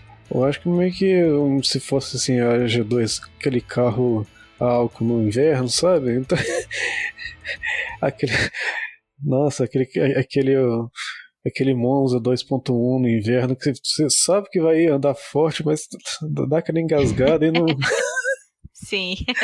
Nossa, complicado. Eles já jogavam bem. assim, Eles ficaram 1/5, mas é, ele sempre jogava bem no começo. Ah, aí no mid-game, que todo mundo tá começando a fechar o segundo terceiro item, e eu tá disputando o Baron, os 20. é, Nossa, qual eu lembro agora? Das partidas que eu fui notando aqui. Sempre na hora do primeiro Baron, lá nos 20 e poucos minutos, alguém, ou alguém trollava, que no caso era G2, aí afobava, alguém ia pra cima, o, o Caps tentando resolver meio que sozinho, às vezes nem, o povo nem acompanhava nele. Aí não foi foi doído de ver o Caps. Não foi aquela mesma coisa, aquela mesma G2 do MSI que a gente via aquele, aqueles combos de Aí, que era? Era de, de ano e as, cara, nossa, dava medo de ver o que chegando, vai, vai combar, vai lá, vai ganhar teamfight tranquilo, G2 lá e ganhava de boa, partida bem pro caramba, vitória, etc. Mas, nossa, foi. E aquela fase também que o Caps tinha de tipo, quando ele picou Vayne mid, que foi quando realmente ele ficou famoso, que viraram para ele: o que, você, que, que vai picar aí? porque a gente não tem counter, ele virou e fez, eu quero Vayne, eu vou de Vayne mid. E todo mundo, o time todo, você tem certeza? Ele, eu tenho certeza. Era outro tipo de segurança, sabe? O Caps que eu vi jogar essa fase de grupos é um jogador apático. E não combina com ele ser um jogador apático. Nossa, dava assim, é, até que o, a coisa que eu comecei assim, a gostar do jeito que ele jogava é, não é nem o estilo de jogo dele, assim, é mais pro jogador mesmo, que ele que a pessoa que tá com a alegria. Você vê quando a câmera focava nele, na, pelo menos ano passado, você vê que a alegria de estar jogando, de estar participando, estar disputando, a, a alegria de estar na, na, ali na competitividade e tal. Aí ele estava.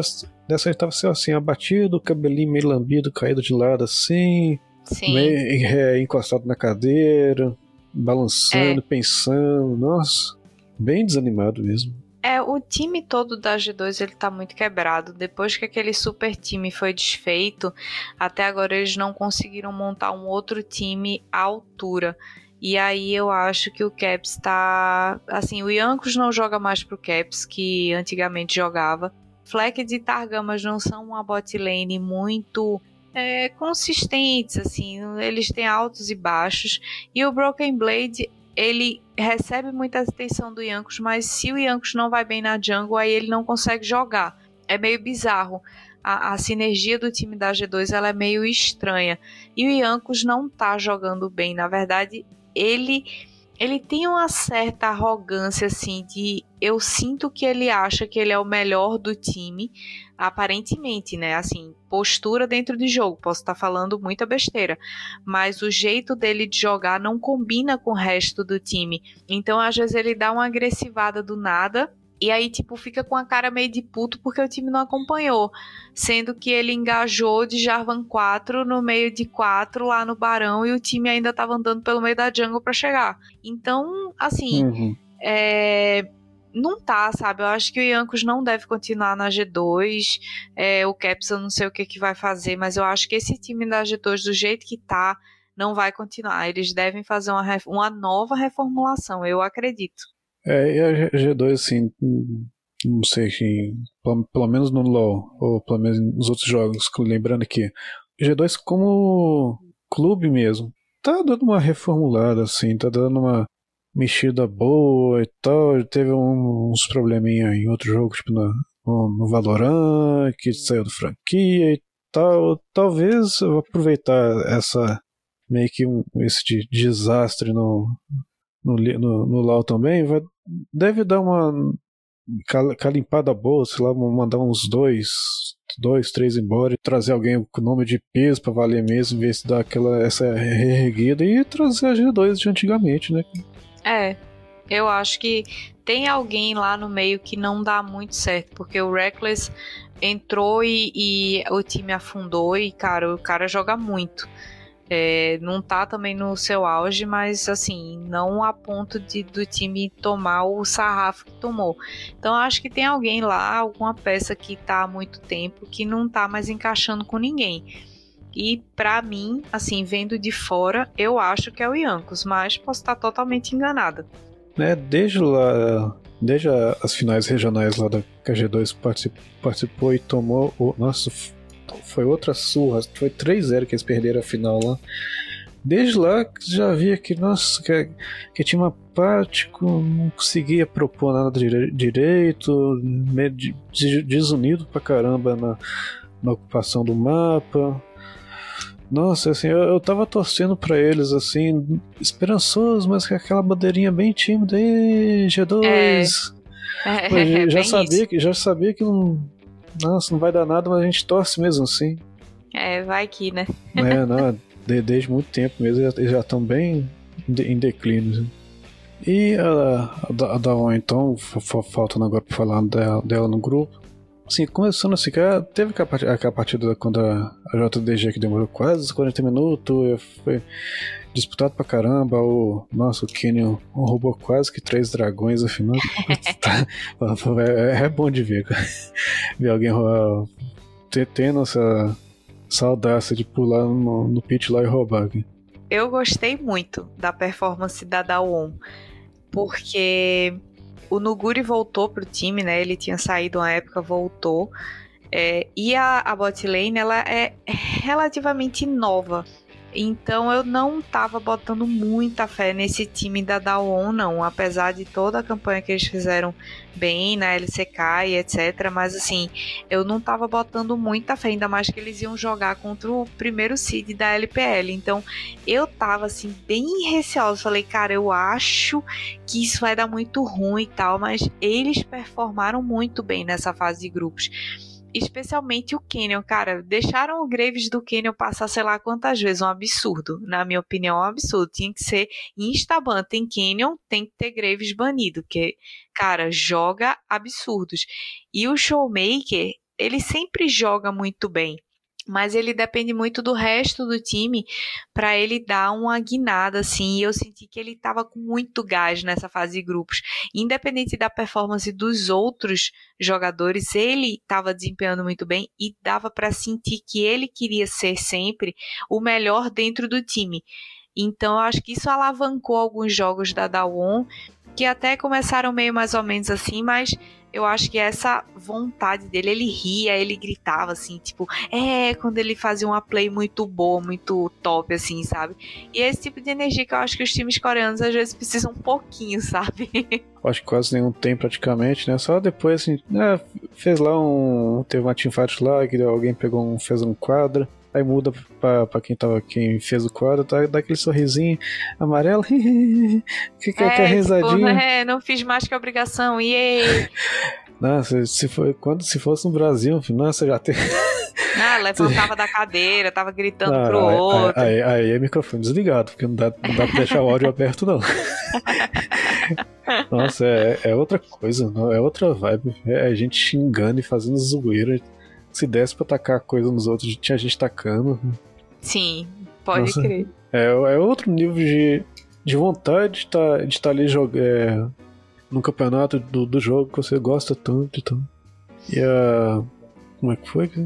Se teve, teve essa partida que a Dalmon perdeu, perdeu bem pra, pra JTG, mas só que tem na outra partida que eles jogaram contra foi o espanco reverso. Fica...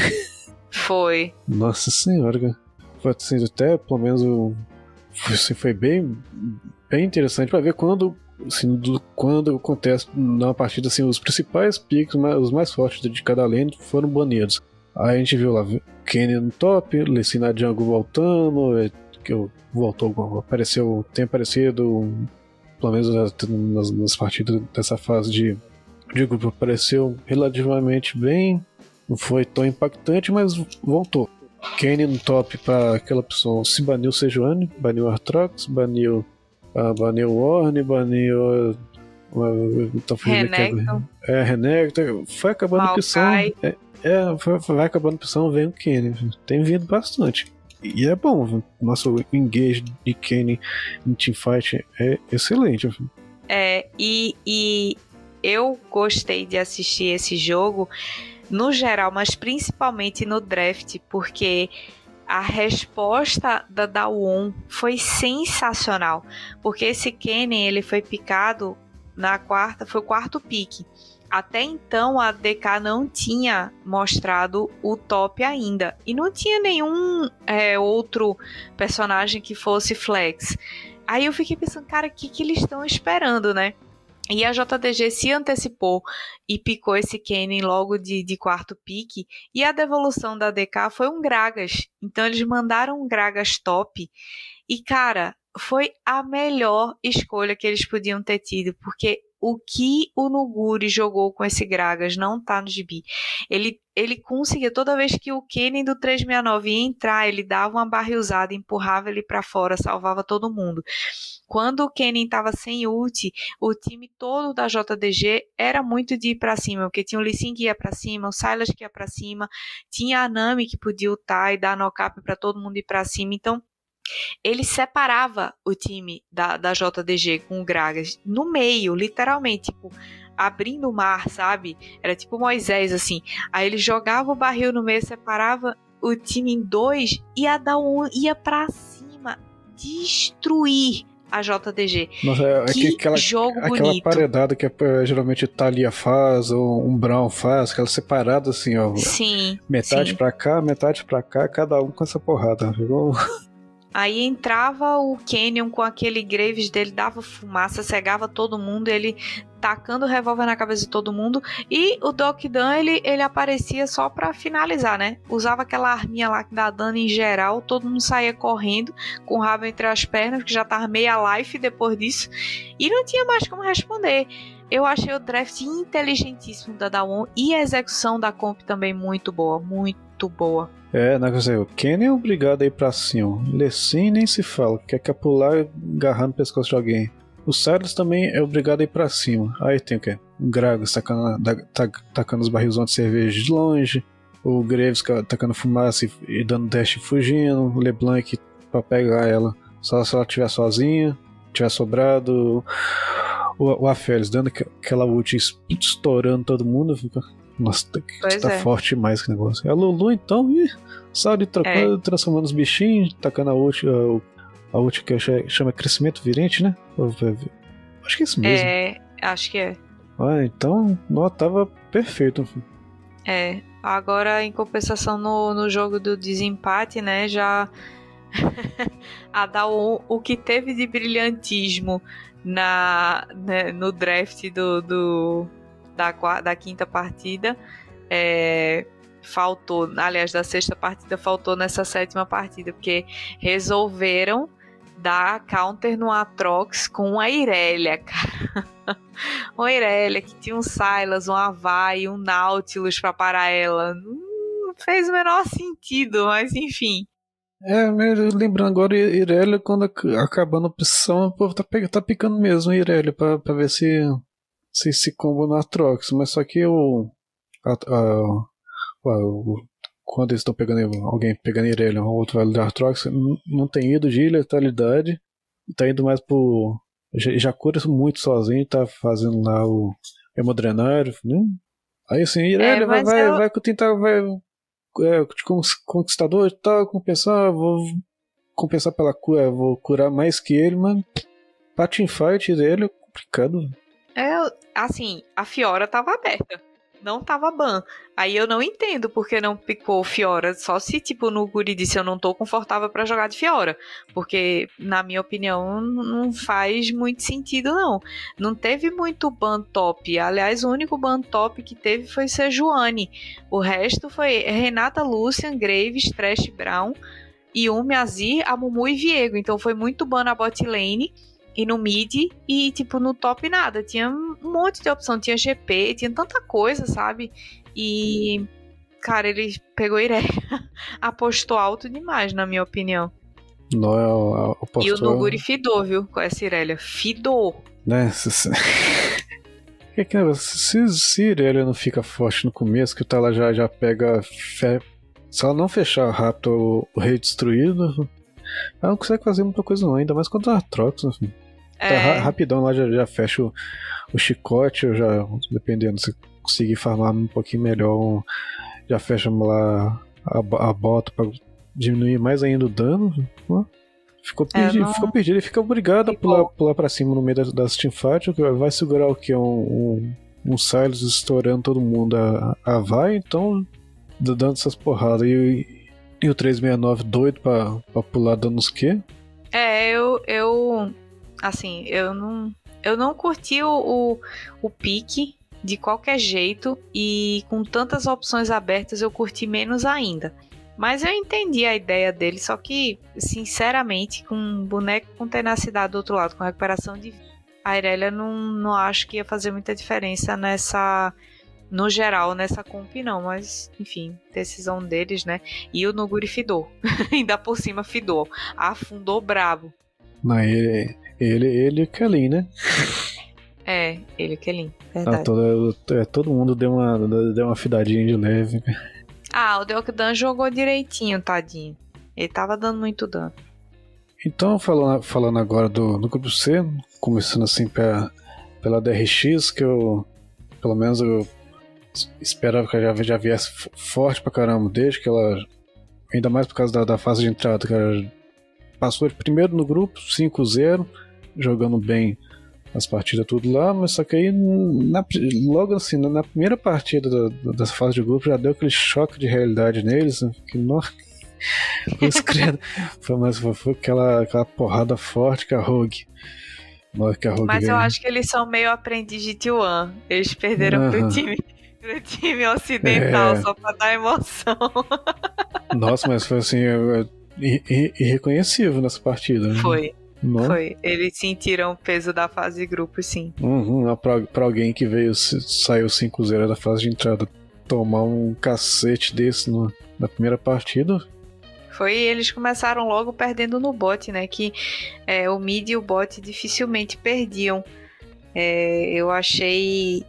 Eu achei bem bizarro, assim. Eu acho que é. é- o Deft e o Barry não, mas o Zeca, que é mais novato, acho que deu uma sentida. Da, tipo, ó, chegamos na fase de grupo, tá ligado? Que, sei lá, acho que é o primeiro time, primeiro time que eles pegaram, assim. O primeiro não, né? Que teve RNG, mas. ah, talvez, talvez alguém que eles acha- achassem que ele fosse, que não fosse tão bom quanto ele. Quanto jogaram contra eles, né? É, acho que eles meio que. Descuidado. Foram- né? É, acho que foram meio sem fé. Tipo, ah, time ocidental. Aí, fom. Nossa senhora. O que que o, o, o combo de, de Lucianami fez- fizeram miséria com, com eles. né? Coitado deles. É, o que? O, o combo saiu com o quê? Fez lá Fast Blood, é, triple kill, fez mais dano, mais gold. Então, não tem quase muito o que fazer. E a, a DRX apostando no método da, da fase de entrada, né? É, É, Que a gente- já, o Amumu com a. KMF, não? Eu achei legal que no jogo que, que eles. No jogo de ida ainda, né? Que eles jogaram contra a TES, eles foram bem dominantes. Eles fizeram tudo que era objetivo. Bem. Botaram o livrinho, né? Embaixo do braço, o livrinho de regras da, do League of Legends. E. Cara, não apostaram nada 50 por 50. eh, Fizeram tudo bem certinho, botaram a tese no bolso. É, nossa, nessa partida foi até pareceu que assim, ah, finalmente a DRX lig- ligaram os monitores E- dele. É, sim, acordaram pra vida. Nossa, se for, se for ver ali o. Assim, desde o começo mesmo, só assim, na- nas primeiras waves que a gente dá, dá aquela troca de. Ah, assim, as primeiras trocas que o gráfico de Gold foi um pouquinho.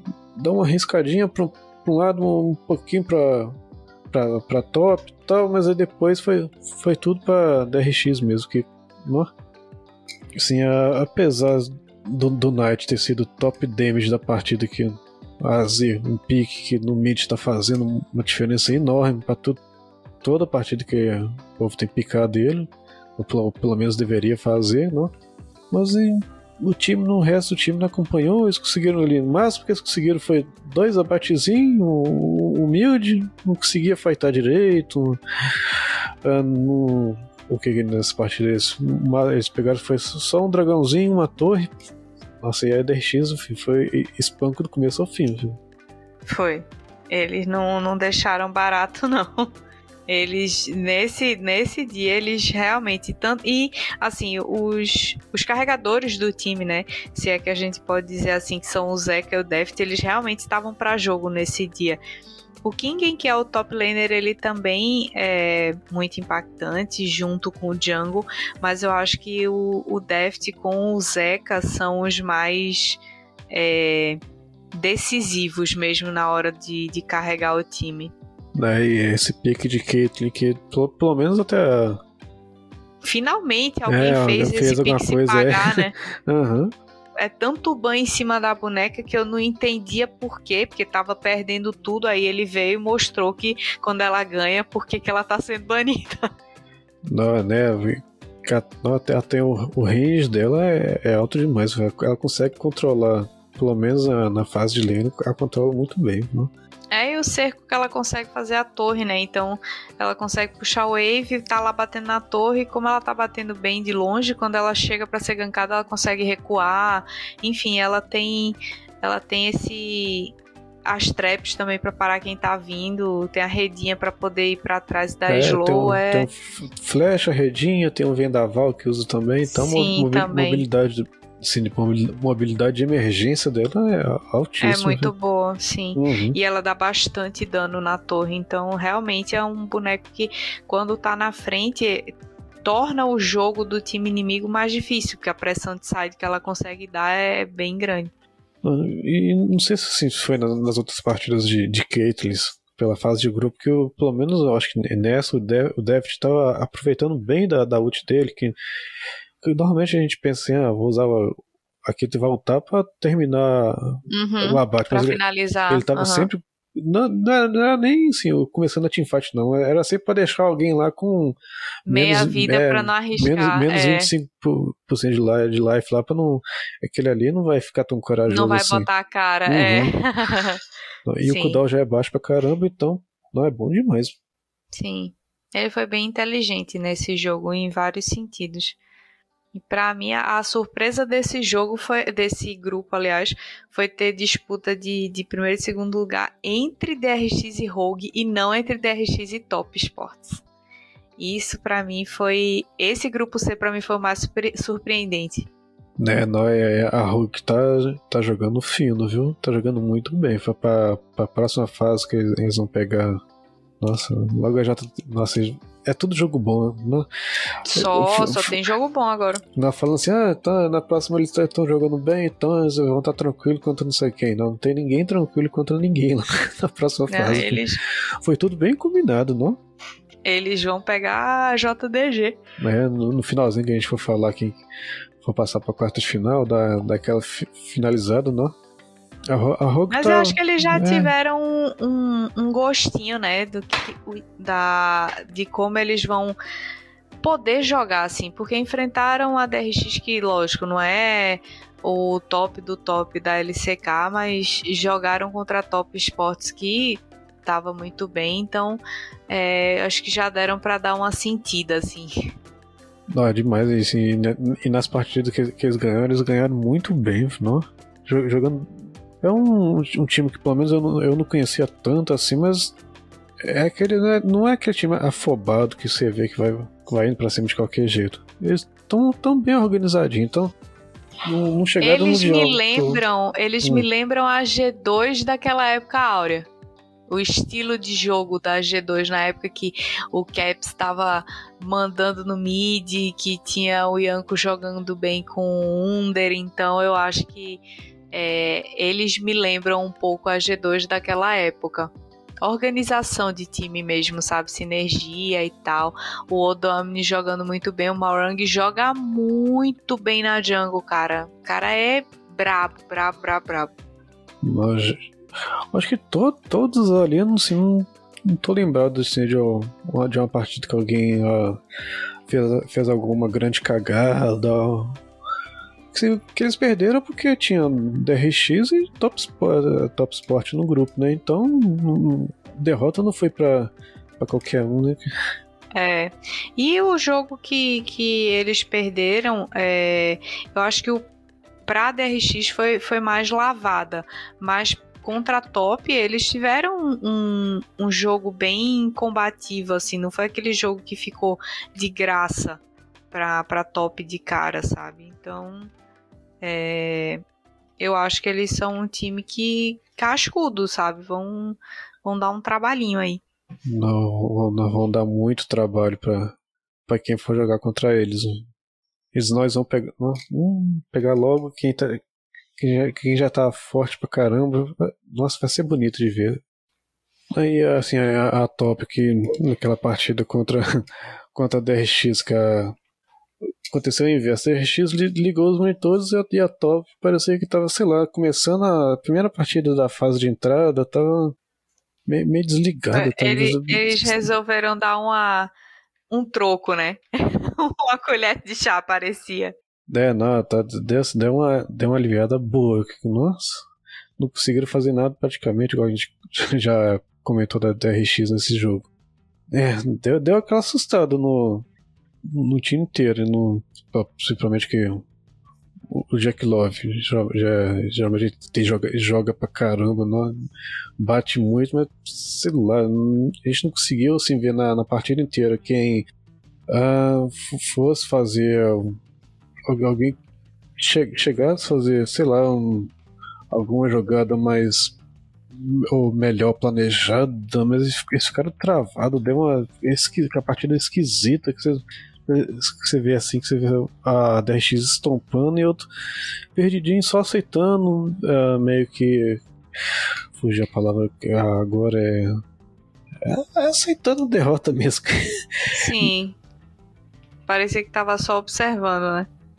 É, a, a, a tese, eu acho que ela foi a maior decepção dessa desse mundial é, na fase de grupos, né? Porque assim, a, o NA a gente já esperava que fosse ter um desempenho ruim, mas a decepção foi que a gente não esperava que fosse tão ruim. mas a Top Sports, cara, eles terminarem em terceiro lugar no grupo. Terminaram 3-3, ok. Mas não era um time que parecia que estava entrando para jogar, sabe? O Tian, que é um jungle absurdo, não estava performando bem. O Jack Love, que é um, um ADC, um exímio ADC, ele já foi referência de tanta coisa e, e referência pra bot lane mesmo. E, cara, não estava jogando, sabe? Não estava jogando. Eles estavam eles tomaram pressão da, da Marines. É, perderam para Marines. É, perderam para Marines e tomaram pressão no jogo que eles ganharam. É, eles também tomaram pressão, dominaram né, bem os objetivos e tudo mais, porque isso é uma falha da Marines, eles não conseguem é, priorizar os objetivos neutros e também não tem boas rotações de macro, mas é, a, a Tese ela tomou muita pressão da Marines. E quando eu vi esse jogo deles, eu já senti que, hum, assim, ganhou, mas não convenceu, né? É, nossa, né, né, nessa partida que eles perderam contra o Marinhos, aquele negócio diferente da, da, da Marines, assim, um ordem top, beleza, mas aí voltando com o Cartus na jungle, eu falei, ué, nem sabe, não tava nem lembrando que existia esse bicho de jeito que acho que só o que eu lembro aqui. Tirando o Nemesai, que foi um, uma atrocidade de cartas ADC. Essa até hoje não esqueço disso não. Mas fora isso, tá, tá, tá assim, muito, mas muito sumido mesmo. Sei lá, um Maokai na jungle, tinha o, o Graves. O Graves foi pro Tian. Então, é. É um pique que não esperava ver, não, mas foi foi tão bem que a Marines, não, foi aquela vitóriazinha de honra, não. E ganhamos, ganhamos da Top Sport. Foi mais ou menos assim, deve ter, deve ter sido a sensação quando a Loud ganhou do Fnatic. Mas esse jogo foi muito emocionante, pô. assim, eu já tava tensa. Eu tava torcendo pra Marines, não vou mentir. Porque depois de tanto esforço deles fazerem o jogo funcionar e tudo bonitinho, eu falei, cara, não é possível. Os caras pegaram Cartus Django. Se esse Cartus não conseguir crescer, eles não vão conseguir fazer nada. E o jogo avançando, indo lá pro late game. é um speak diferente assim, nossa é, esse Cartus vai se equipar, quando ele lutar, ele vai matar essa área e vai matar esse Lucian aí fácil. Ainda tem a Nami, né? Que também morre com um, um Cartus full equipe, ela morre ou fica muito prejudicada. Com o Leandro então, bufado pelo Warner ainda, não? Exatamente. Eu falei, cara, eles vão apanhar para esse carto, estão deixando a Marine sonhar. e o jogo se arrastou a um ponto que foi exatamente isso que aconteceu. Ah, já tava a Tess já estava batendo no, no, Nexus, né? E aí a Marines oh, conseguiu agora. segurar, o uhum. Orne segurou. Não, foi, depois é. o resto do time nasceu inteiro. E aí eles mataram três ou quatro da, da Tess que estavam lá tentando bater no Nexus. E ruxaram e foram-se embora pro outro lado, porque não, já tinha tanto foi... tempo de, de coisa.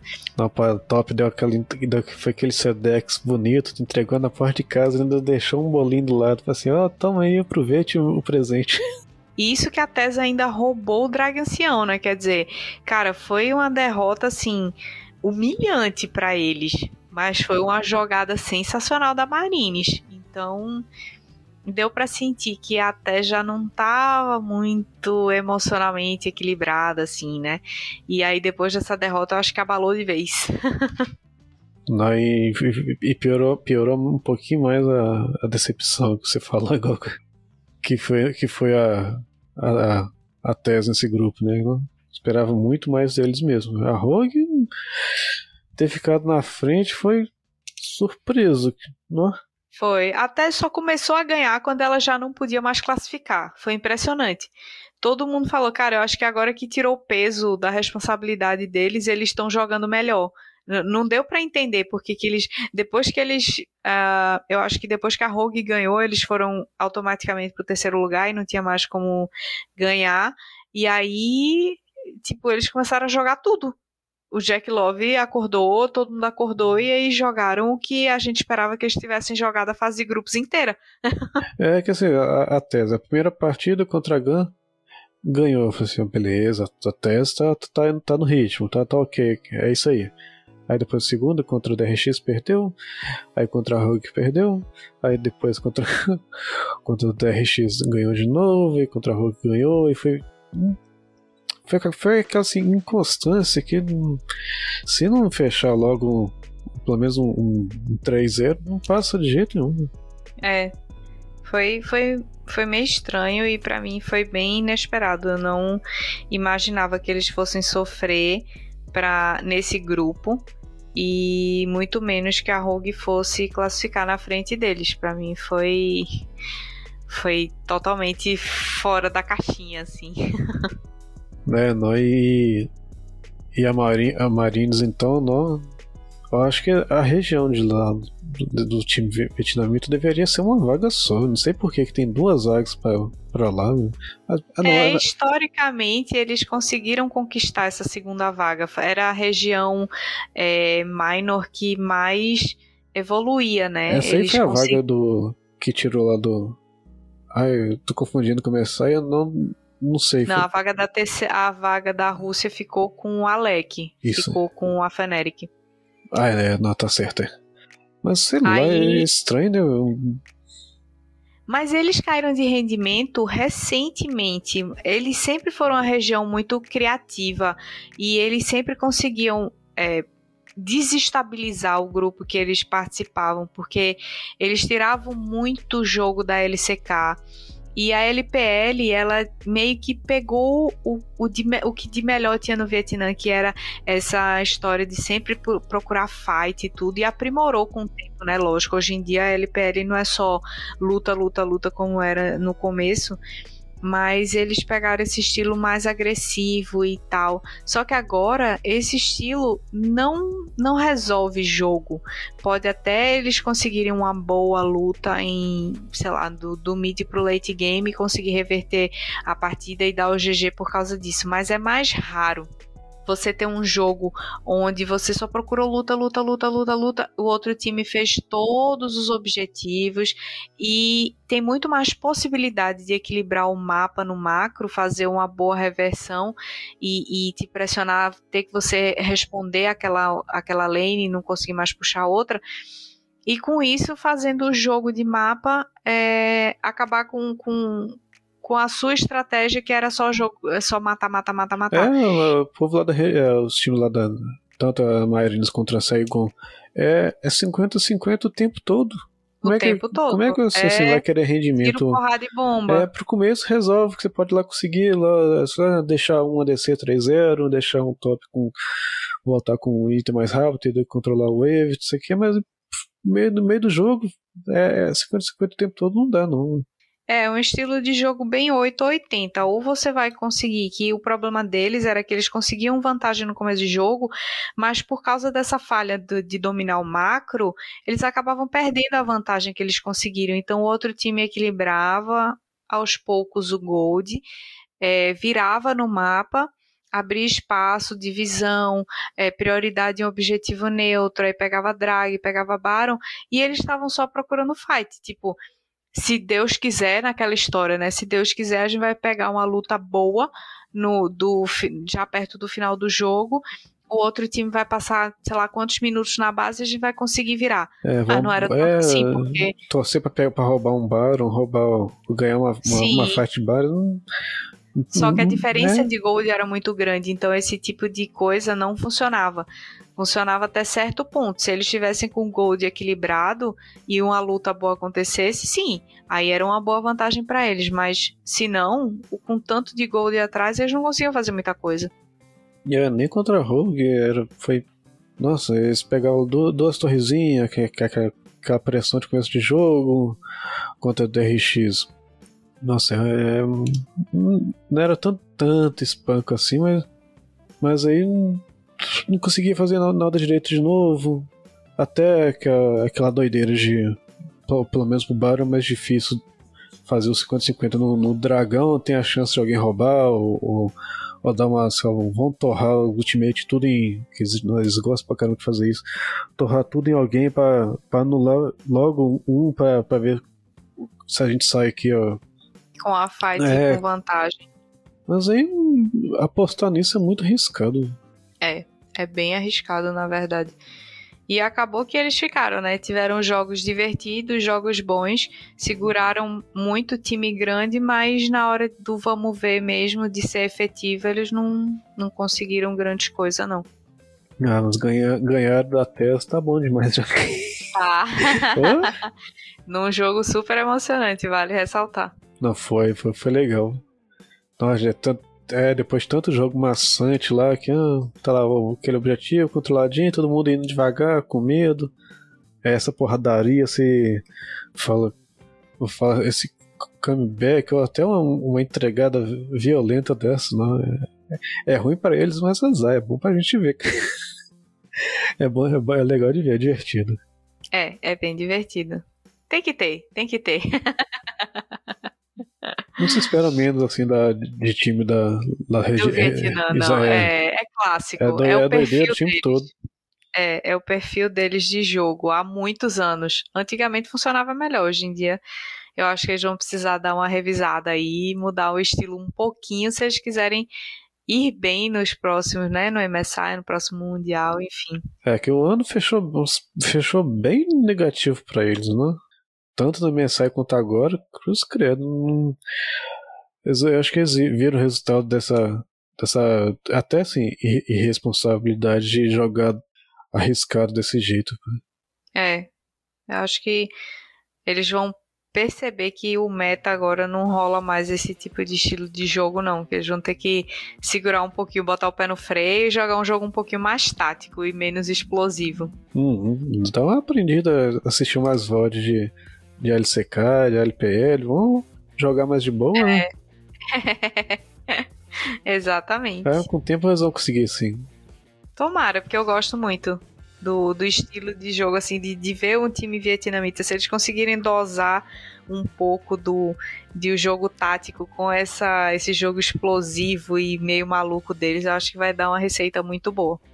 Ah, com certeza. Se a, se a, se a TES agora depois de terminar aqui, dar uma reformulada e ir lá e pegar alguém, não? Eles já fizeram isso antes, o povo da, da LCK, não já?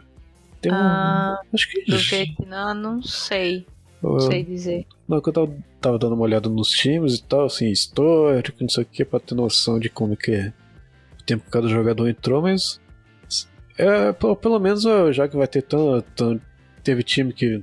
decepção e tudo mais, é uma região boa de, sei lá, buscar um ou dois jogador lá que destacam bem demais. Eu acho que é válido. Esse intercâmbio aí de regiões eu acho que é muito válido.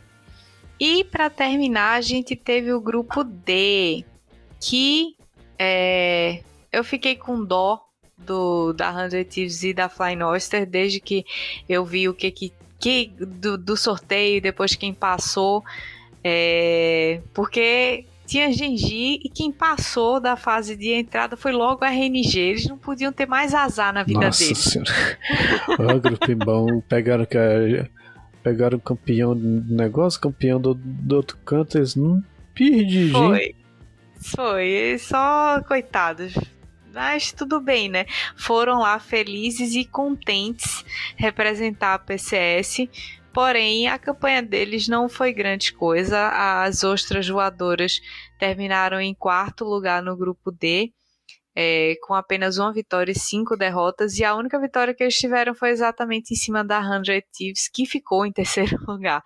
Então, é, a, a, essa região da PCS, ela tinha muita expectativa em cima dela, porque já tiveram grandes representantes, né, como a Paris Saint-Germain, enfim, é, é uma região que vem crescendo, vem chamando a atenção para o desempenho que elas têm tido em Mundial, apesar de estarem entrando numa decrescente recentemente, mas é, esperava-se que pelo menos eles fossem fazer uma baguncinha na tabela, fosse arrancar um jogo importante da galera lá de cima, mas eles não deram nem trabalho para falar a real. É, não, não desempenharam muito bem uh, toda, toda essa fase de, de grupos, porque eles disputavam o objetivo, ok, mas abriam uma pequena vantagem no bot e depois perdiam esse objetivo lá quando ia chegando no mid-game. Geralmente na hora do barão ou um pouco antes, é, eles acabavam dando uma vacilada e acabavam perdendo a vantagem que eles construíram um pouquinho lá no começo, né? É, Inclusive, é, na vitória que eles tiveram em cima da Hundred Thieves, eles venceram exatamente porque eles conseguiram dominar muito bem os objetivos. E era uma coisa que eles estavam tendo dificuldade de fazer contra a Genji e contra a RNG. Então, eles abriram a vantagem de Gold, dominaram os objetivos e mantiveram essa vantagem. Depois, eles conseguiram fazer essa vantagem de Gold aumentar. E aí, tornou o jogo da Hundred Thieves totalmente inviável. Eles não conseguiam aplicar mais a, o jogo deles. Então, essa estratégia, infelizmente, só funcionou contra a Hundred Thieves. É, e só que eles eram um time bem combativo. Apesar deles terem perdido nos cinco jogos que eles perderam, não era aquele time que deixava tudo barato.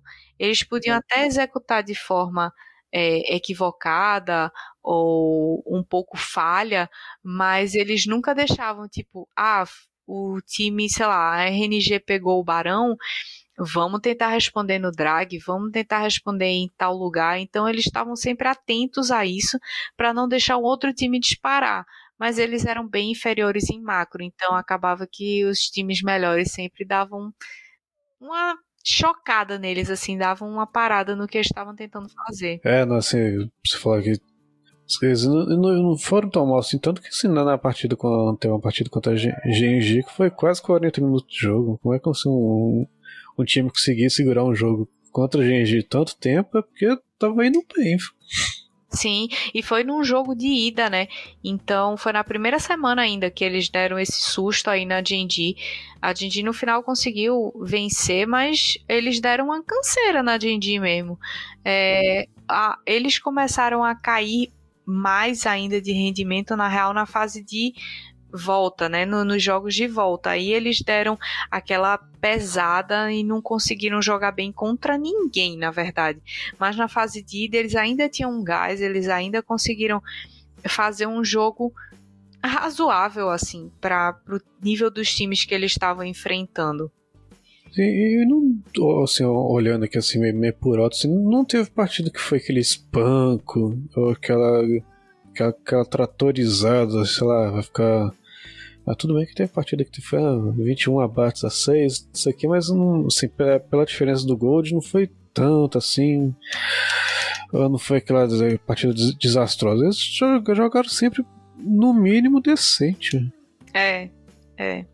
assim, ele, não tem como, né? Tipo, contra a Genji, eu acho, ou foi contra a RNG, eles tomaram um sacode, mas no geral eles, eles eram um time que não deixavam as coisas muito barato, não. É por isso que é, não era um jogo tão maçante de se assistir. É, gostei da, assim, no geral, da atuação deles mas ainda acho que a PCS ela tá precisando de um gás para voltar a ser o que era na época que a PSG estava dominando, né? Tava chegando perto ali do nível dos times da LPL, é, mas eles deram uma caída. Agora eles estão um pouco longe do nível que a PSG tava, então precisam dar uma guinada aí para voltar aquele patamar. A PSG era da região lá? É, da PCS. Ué. Ué, mas peraí, do PCS é. Peraí, deixa eu. A do Sudeste Asiático. Não, eu achei que, sei lá, que, a, que a PSG fosse do, do, lá, lá, lá pros lados da França mesmo. Não, é não. É do Sudeste. O time comprou uma vaga no Sudeste Asiático, né? Na PCS. Ah, tá, não, tá. É, agora, agora é, é isso que eu tá faltando entender. Eu não conhecia, eu nunca tinha esse, esse detalhe específico. E aí, em terceiro lugar, a gente teve a Hundred Thieves, que também terminou a fase de grupos 1 barra 5. É, mais um time do NA aí contribuindo para essa campanha pífia da região na, nesse Mundial. É, essa vitória que eles tiveram foi exatamente contra o time das Ostrinhas. É, e, e assim, a, o que me frustrou em assistir os jogos da Hundred Thieves foi que eles jogaram com muito medo, cara. Eles estavam jogando com, sei lá, excesso de respeito pelos times adversários, pelo time da RNG, pelo time da Genji. Acho que o único time que eles meio que, tipo, ah, agora a gente bate de, de frente a frente é com, com as ostrinhas voadoras. E aí é, eles jogaram jogos totalmente reativos contra a RNG e contra a Genji e cara, você não joga um jogo reativo contra um time da LCK e contra um time da LPL, porque eles vão olhar para você e, oxente, ele tá esperando eu fazer o que eu quero? Tá bom, vou acabar com a vida dele, pô. E aí eles ficaram jogando, tipo, o, o Abedag, que é um mid que geralmente ele cria bastante, tava só observando os outros times jogar o Sunday foi o melhor jogador da 100 Thieves, é, disparado se comparado com os outros. O Closer deu uma, uma, uma ajudadazinha assim, mas o FBI, o Rio Abedag, eles estavam jogando bem abaixo.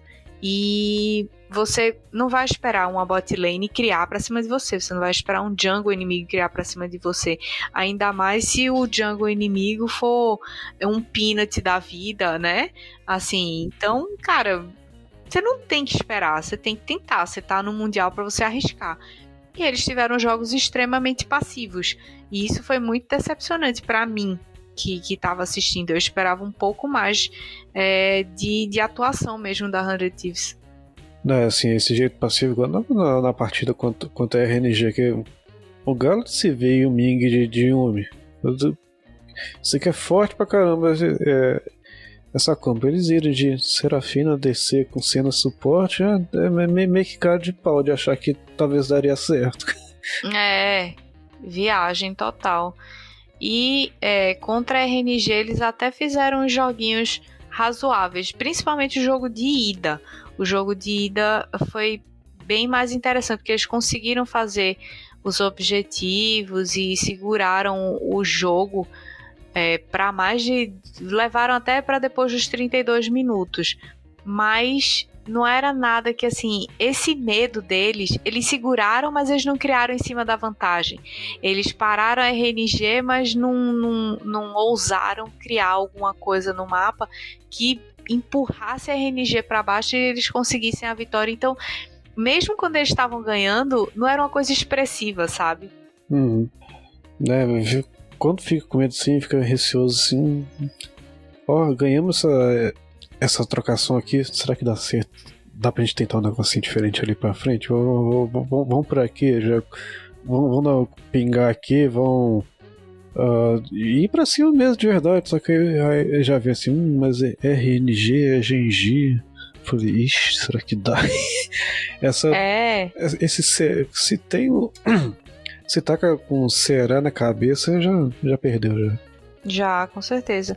E aí, é, a gente teve RNG e Genji que são eram as, os caras né desse grupo mesmo a gente já esperava que fossem eles que fossem passar é, a RNG subiu a trancos e barrancos quer dizer a fase de, de entrada deles foi muito boa mas é, eles já não mostravam ser um time que ia dominar muito é, essa fase de grupos. Eu acho que se eles tivessem caído em um outro grupo, talvez eles tivessem ficado aí num terceiro lugar. Porque não me convenceu. Foi um time que venceu, mas não me convenceu nem um pouco. Tiveram que jogar a partida de desempate com a Jinji. É, e foi exatamente as partidas. As partidas que eles perderam foram exatamente para a Jinji. É, eu achei que o Xiaohu não performou essa fase de grupos tanto quanto eu esperava ou tanto quanto ele deveria. O Wei, beleza, jogou, mas também não foi aquele destaque que ele teve no MSI, é, nem perto, nem de perto da, da, do, daquilo. É, o Bridge jogou bem e Gala e Ming tiveram a fraqueza deles exposta. Para mim ficou bem claro que essa bot lane ela não sabe jogar para trás. E outra coisa também que ficou bem clara na RNG é que eles não sabem jogar pro top da mesma forma que eles jogam pro bot. Então eles têm uma certa dificuldade de fazer rotacionar o jogo pro top. É, então o Breed acabava ficando sozinho, mesmo quando ele segurava o jogo e ele segurou o jogo com, quando ele jogou de GP, ele segurou muito muito o jogo, muito, jogou muito bem. É, então, assim, faltou, eu acho, essa, esse jogo de cintura da, da RNG e talvez até eles consigam evoluir, né? Para essa fase de, de quartas de final agora. Também a gente tem que ressaltar que eles jogaram a primeira. Com, a primeira semana não, as duas semanas com Covid, né? Eles é, pegaram Covid. Então jogaram a, tanto os jogos de ida quanto os jogos de volta, eles jogaram isolados em outra sala e todos pegaram Covid, todos. Então, já apesar de estarem bem e aptos a jogar, não quer dizer que as capacidades estavam 100%. Você acaba ficando com um pouco de dor, um pouco mole. Então os reflexos já não estão mais a mesma coisa. Sempre abala alguma coisa. O Covid é, não, não tem como você sair ileso, né? Principalmente é, por, por conta de remédio, é um analgésico que você vai tomar, um relaxante muscular, que provavelmente todo mundo está tomando, porque tem dor, tem febre, tem cada um com seu o seu sintoma variado, então estava tudo na base de remédio, né? Então afeta demais, não? É, afeta muito. E fora tudo isso, eu acho que eles tiveram jogos consistentes contra os times mais fracos. É, mas mesmo assim eles cometeram, cometeram alguns vacilos, especialmente em fight 5, 5x5, que não é muito é, comum de você ver a RNG cometer. Eles estavam givando muito objetivo com frequência. É, também não é uma característica muito deles, assim, eu achei bem estranho. Eles estavam evitando muita luta. Estavam o tempo todo focando, tipo, no que era certo para eles. Então, a, o que é certeza, a gente tem um macro bom, a gente consegue pressionar eles no mapa. Então, já que a gente não tá lutando bem, o que a gente vai fazer é ganhar o jogo na pressão, na pressão de mapa. E a maioria dos jogos deles, eles fizeram isso. Eles meio que estavam fugindo mesmo das lutas, é, não estavam apostando nada 50-50. É, e, enfim, é, por causa disso, os jogos acabaram sendo um pouco mais longos e, e as fights também, as partidas no geral estavam sendo bem mais lentas da RNG. É, e é isso, eu acho que, que o Xiaohu com o Wei, normalmente eles conseguem reverter as desvantagens que o time apresenta, né? Se, por exemplo, a bot lane, que, que é o carro-chefe da RNG não está indo bem, o Xiaohu se junta com o Wei, se une com o Breed e tenta fazer uma fight boa, mas essas fights voltadas pro top realmente não são um movimento muito natural para eles. Então acabou que a, eu acho que isso pesou. Na hora que. Tanto que a Genji ela conseguiu vencer da RNG segurando a bot lane. Eles seguraram o Gala e o Ming, não deixaram eles crescerem, não deixaram eles jogarem bem. E aí o rendimento da RNG caiu tipo 50% pelo menos. Não, não, conseguir segurar um jogo de, de Nami e Lúcia é, é, é, muita coisa, muito êxito. Né? É, é, eles jogaram muitíssimo bem a partida que eles seguraram o, o Lucian do, do Gala. É, e aí já vou emendando falando aqui da Jinji, que jogou bem, começaram assim devagar, quase parando, né? Vamos ser sinceros, porque ganharam, mas também no, nos jogos de ida, para mim, eles não estavam performando tanto quanto poderiam. Não sei se estratégia ou se realmente o time estava só aquecendo, mas na partida mesmo que eles perderam, é, para mim, um dos fatores foi Senna e Singed, que eu não entendi que que, que bot lane foi é. essa? De onde é que surgiu isso? É, porque geralmente, assim, o Singed de suporte, sim, funciona, funciona, mas, mas com um grande mas, porém, talvez, se foi um do outro lado. Que tem que eu não vou lembrar agora o nome das, das skills, mas o, o efeito da, do, do W do Singed cautela bem, mas só nessa situação que eu já vi funcionando. Fora isso, é, é muito ousadia. Foi, foi para mim, foi o supra-sumo da, da ousadia, na verdade. É, e aí, fora isso, eu achei o o Chove também tava bem abaixo, assim, ele tava irreconhecível nessa partida. E o Peanut também não conseguiu fazer nada de pop, porque o time todo perdendo. Ele é um tanque, um jungle tanque. O que, que ele vai fazer? Não dá pra fazer nada, coitado. Aí ele ficou assistindo o time perder. A verdade foi essa, ele ficou assistindo o time perder. É, e, e não sei se o que pesou foi essa foi a estreia, talvez por ser tipo francos favoritos, já que eles foram campeões da LCK. Nós vindo da final da LCK tão sim, espancante que eles destruíram até um ano e deviam estar bem confiantes, né? Foi. Aí eu, eu não sei se foi isso que pesou, mas eu sei que eles deram a sentida Uh, e outro tropeço que eu achei que eles deram também, que foi muito marcante nessa fase de grupos, foi o jogo conturbado que eles tiveram contra as ostras voadoras, né? Que o Doran, ele tomou pressão no, no top o tempo inteiro do resto e o Peanut também não conseguiu aparecer. Então, eu acho que a, a Genji, ela sente quando o Jungle não consegue rodar o jogo muito bem. Acho que eles não têm tanta mobilidade assim de Chove é, pelo mapa para cobrir de repente uma má atuação do Peanut. É, mas aí já para os jogos de volta, já voltou uma outra Jinji com outro gás. Aí sim me lembrou a Jinji que ganhou a LCK, que veio mais firme, sabe? Muito mais forte, bem incisiva.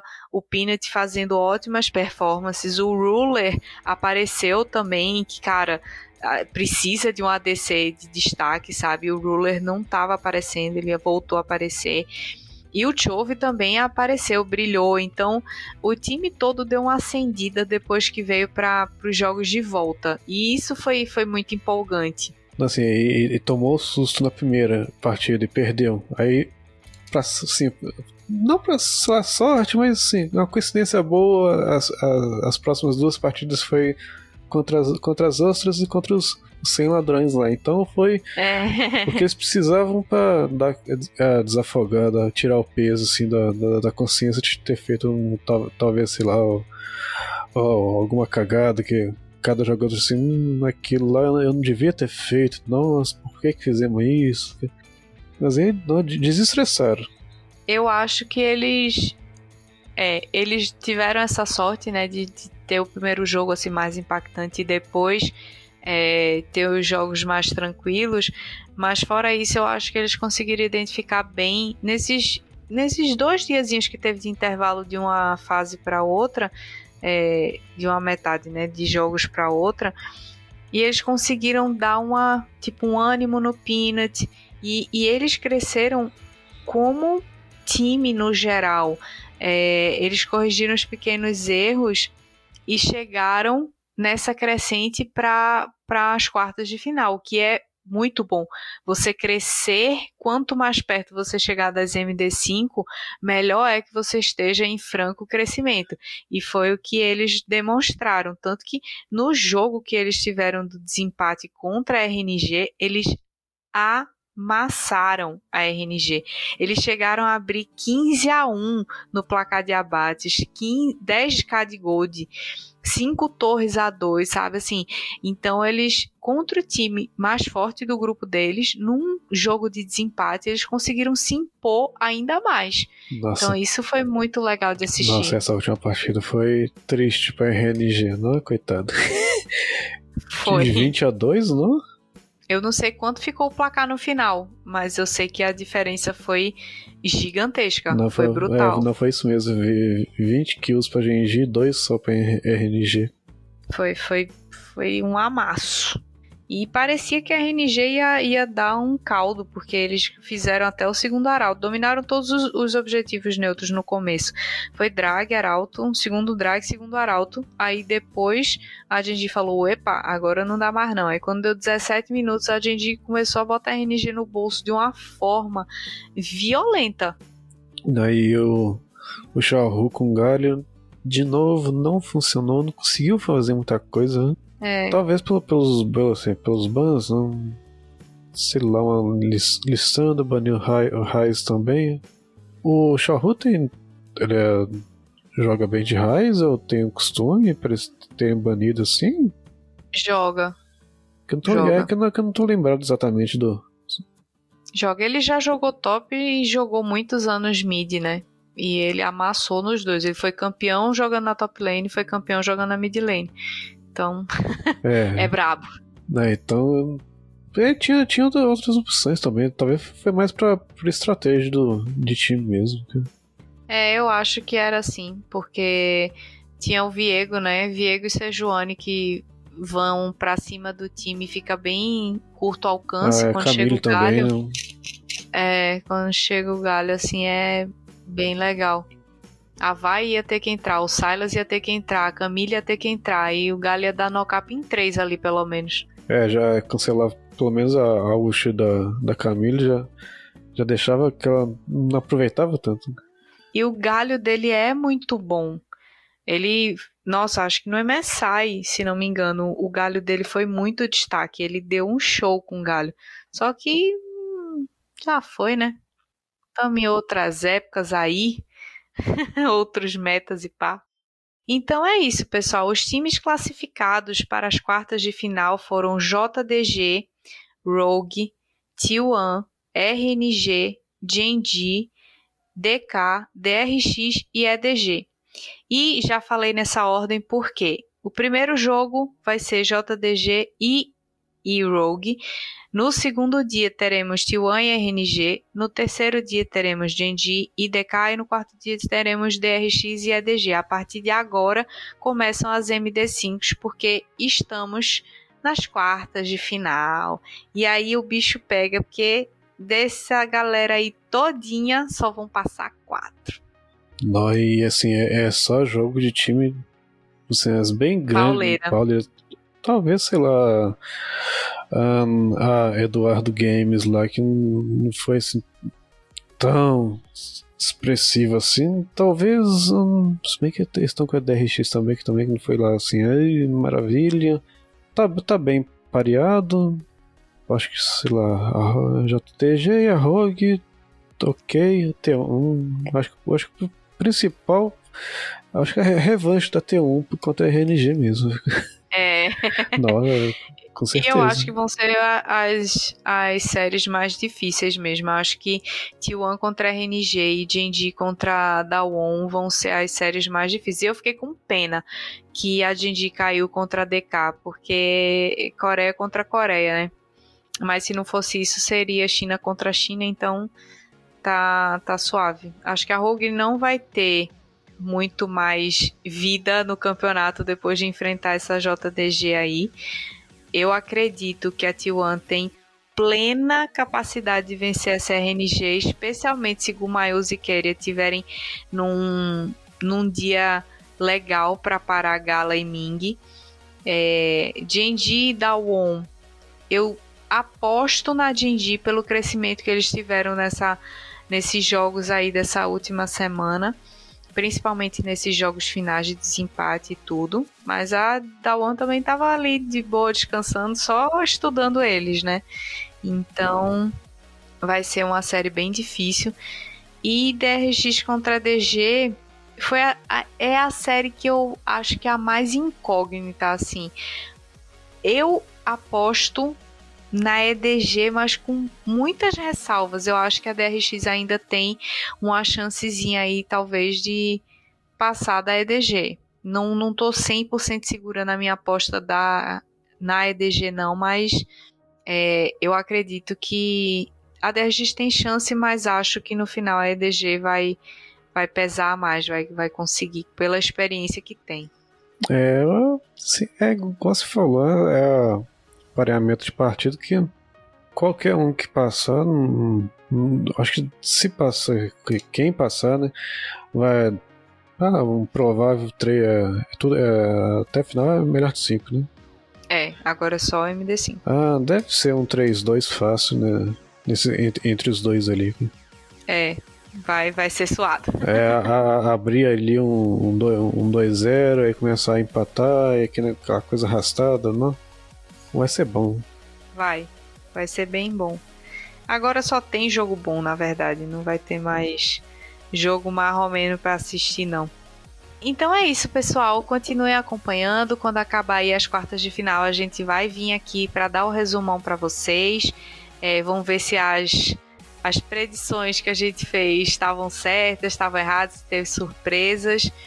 É, não esqueçam de acompanhar todo o conteúdo do Puxadinho Geek que eles continuam lá postando. Tem outras sessões de filme, tem textos, tem outros podcasts. Então, não esqueçam de acessar o www.puxadinhogeek.com.br e continue assistindo a gente, que ainda tem bastante tempo de Mundial e a gente vai estar sempre trazendo aí as novidades para vocês.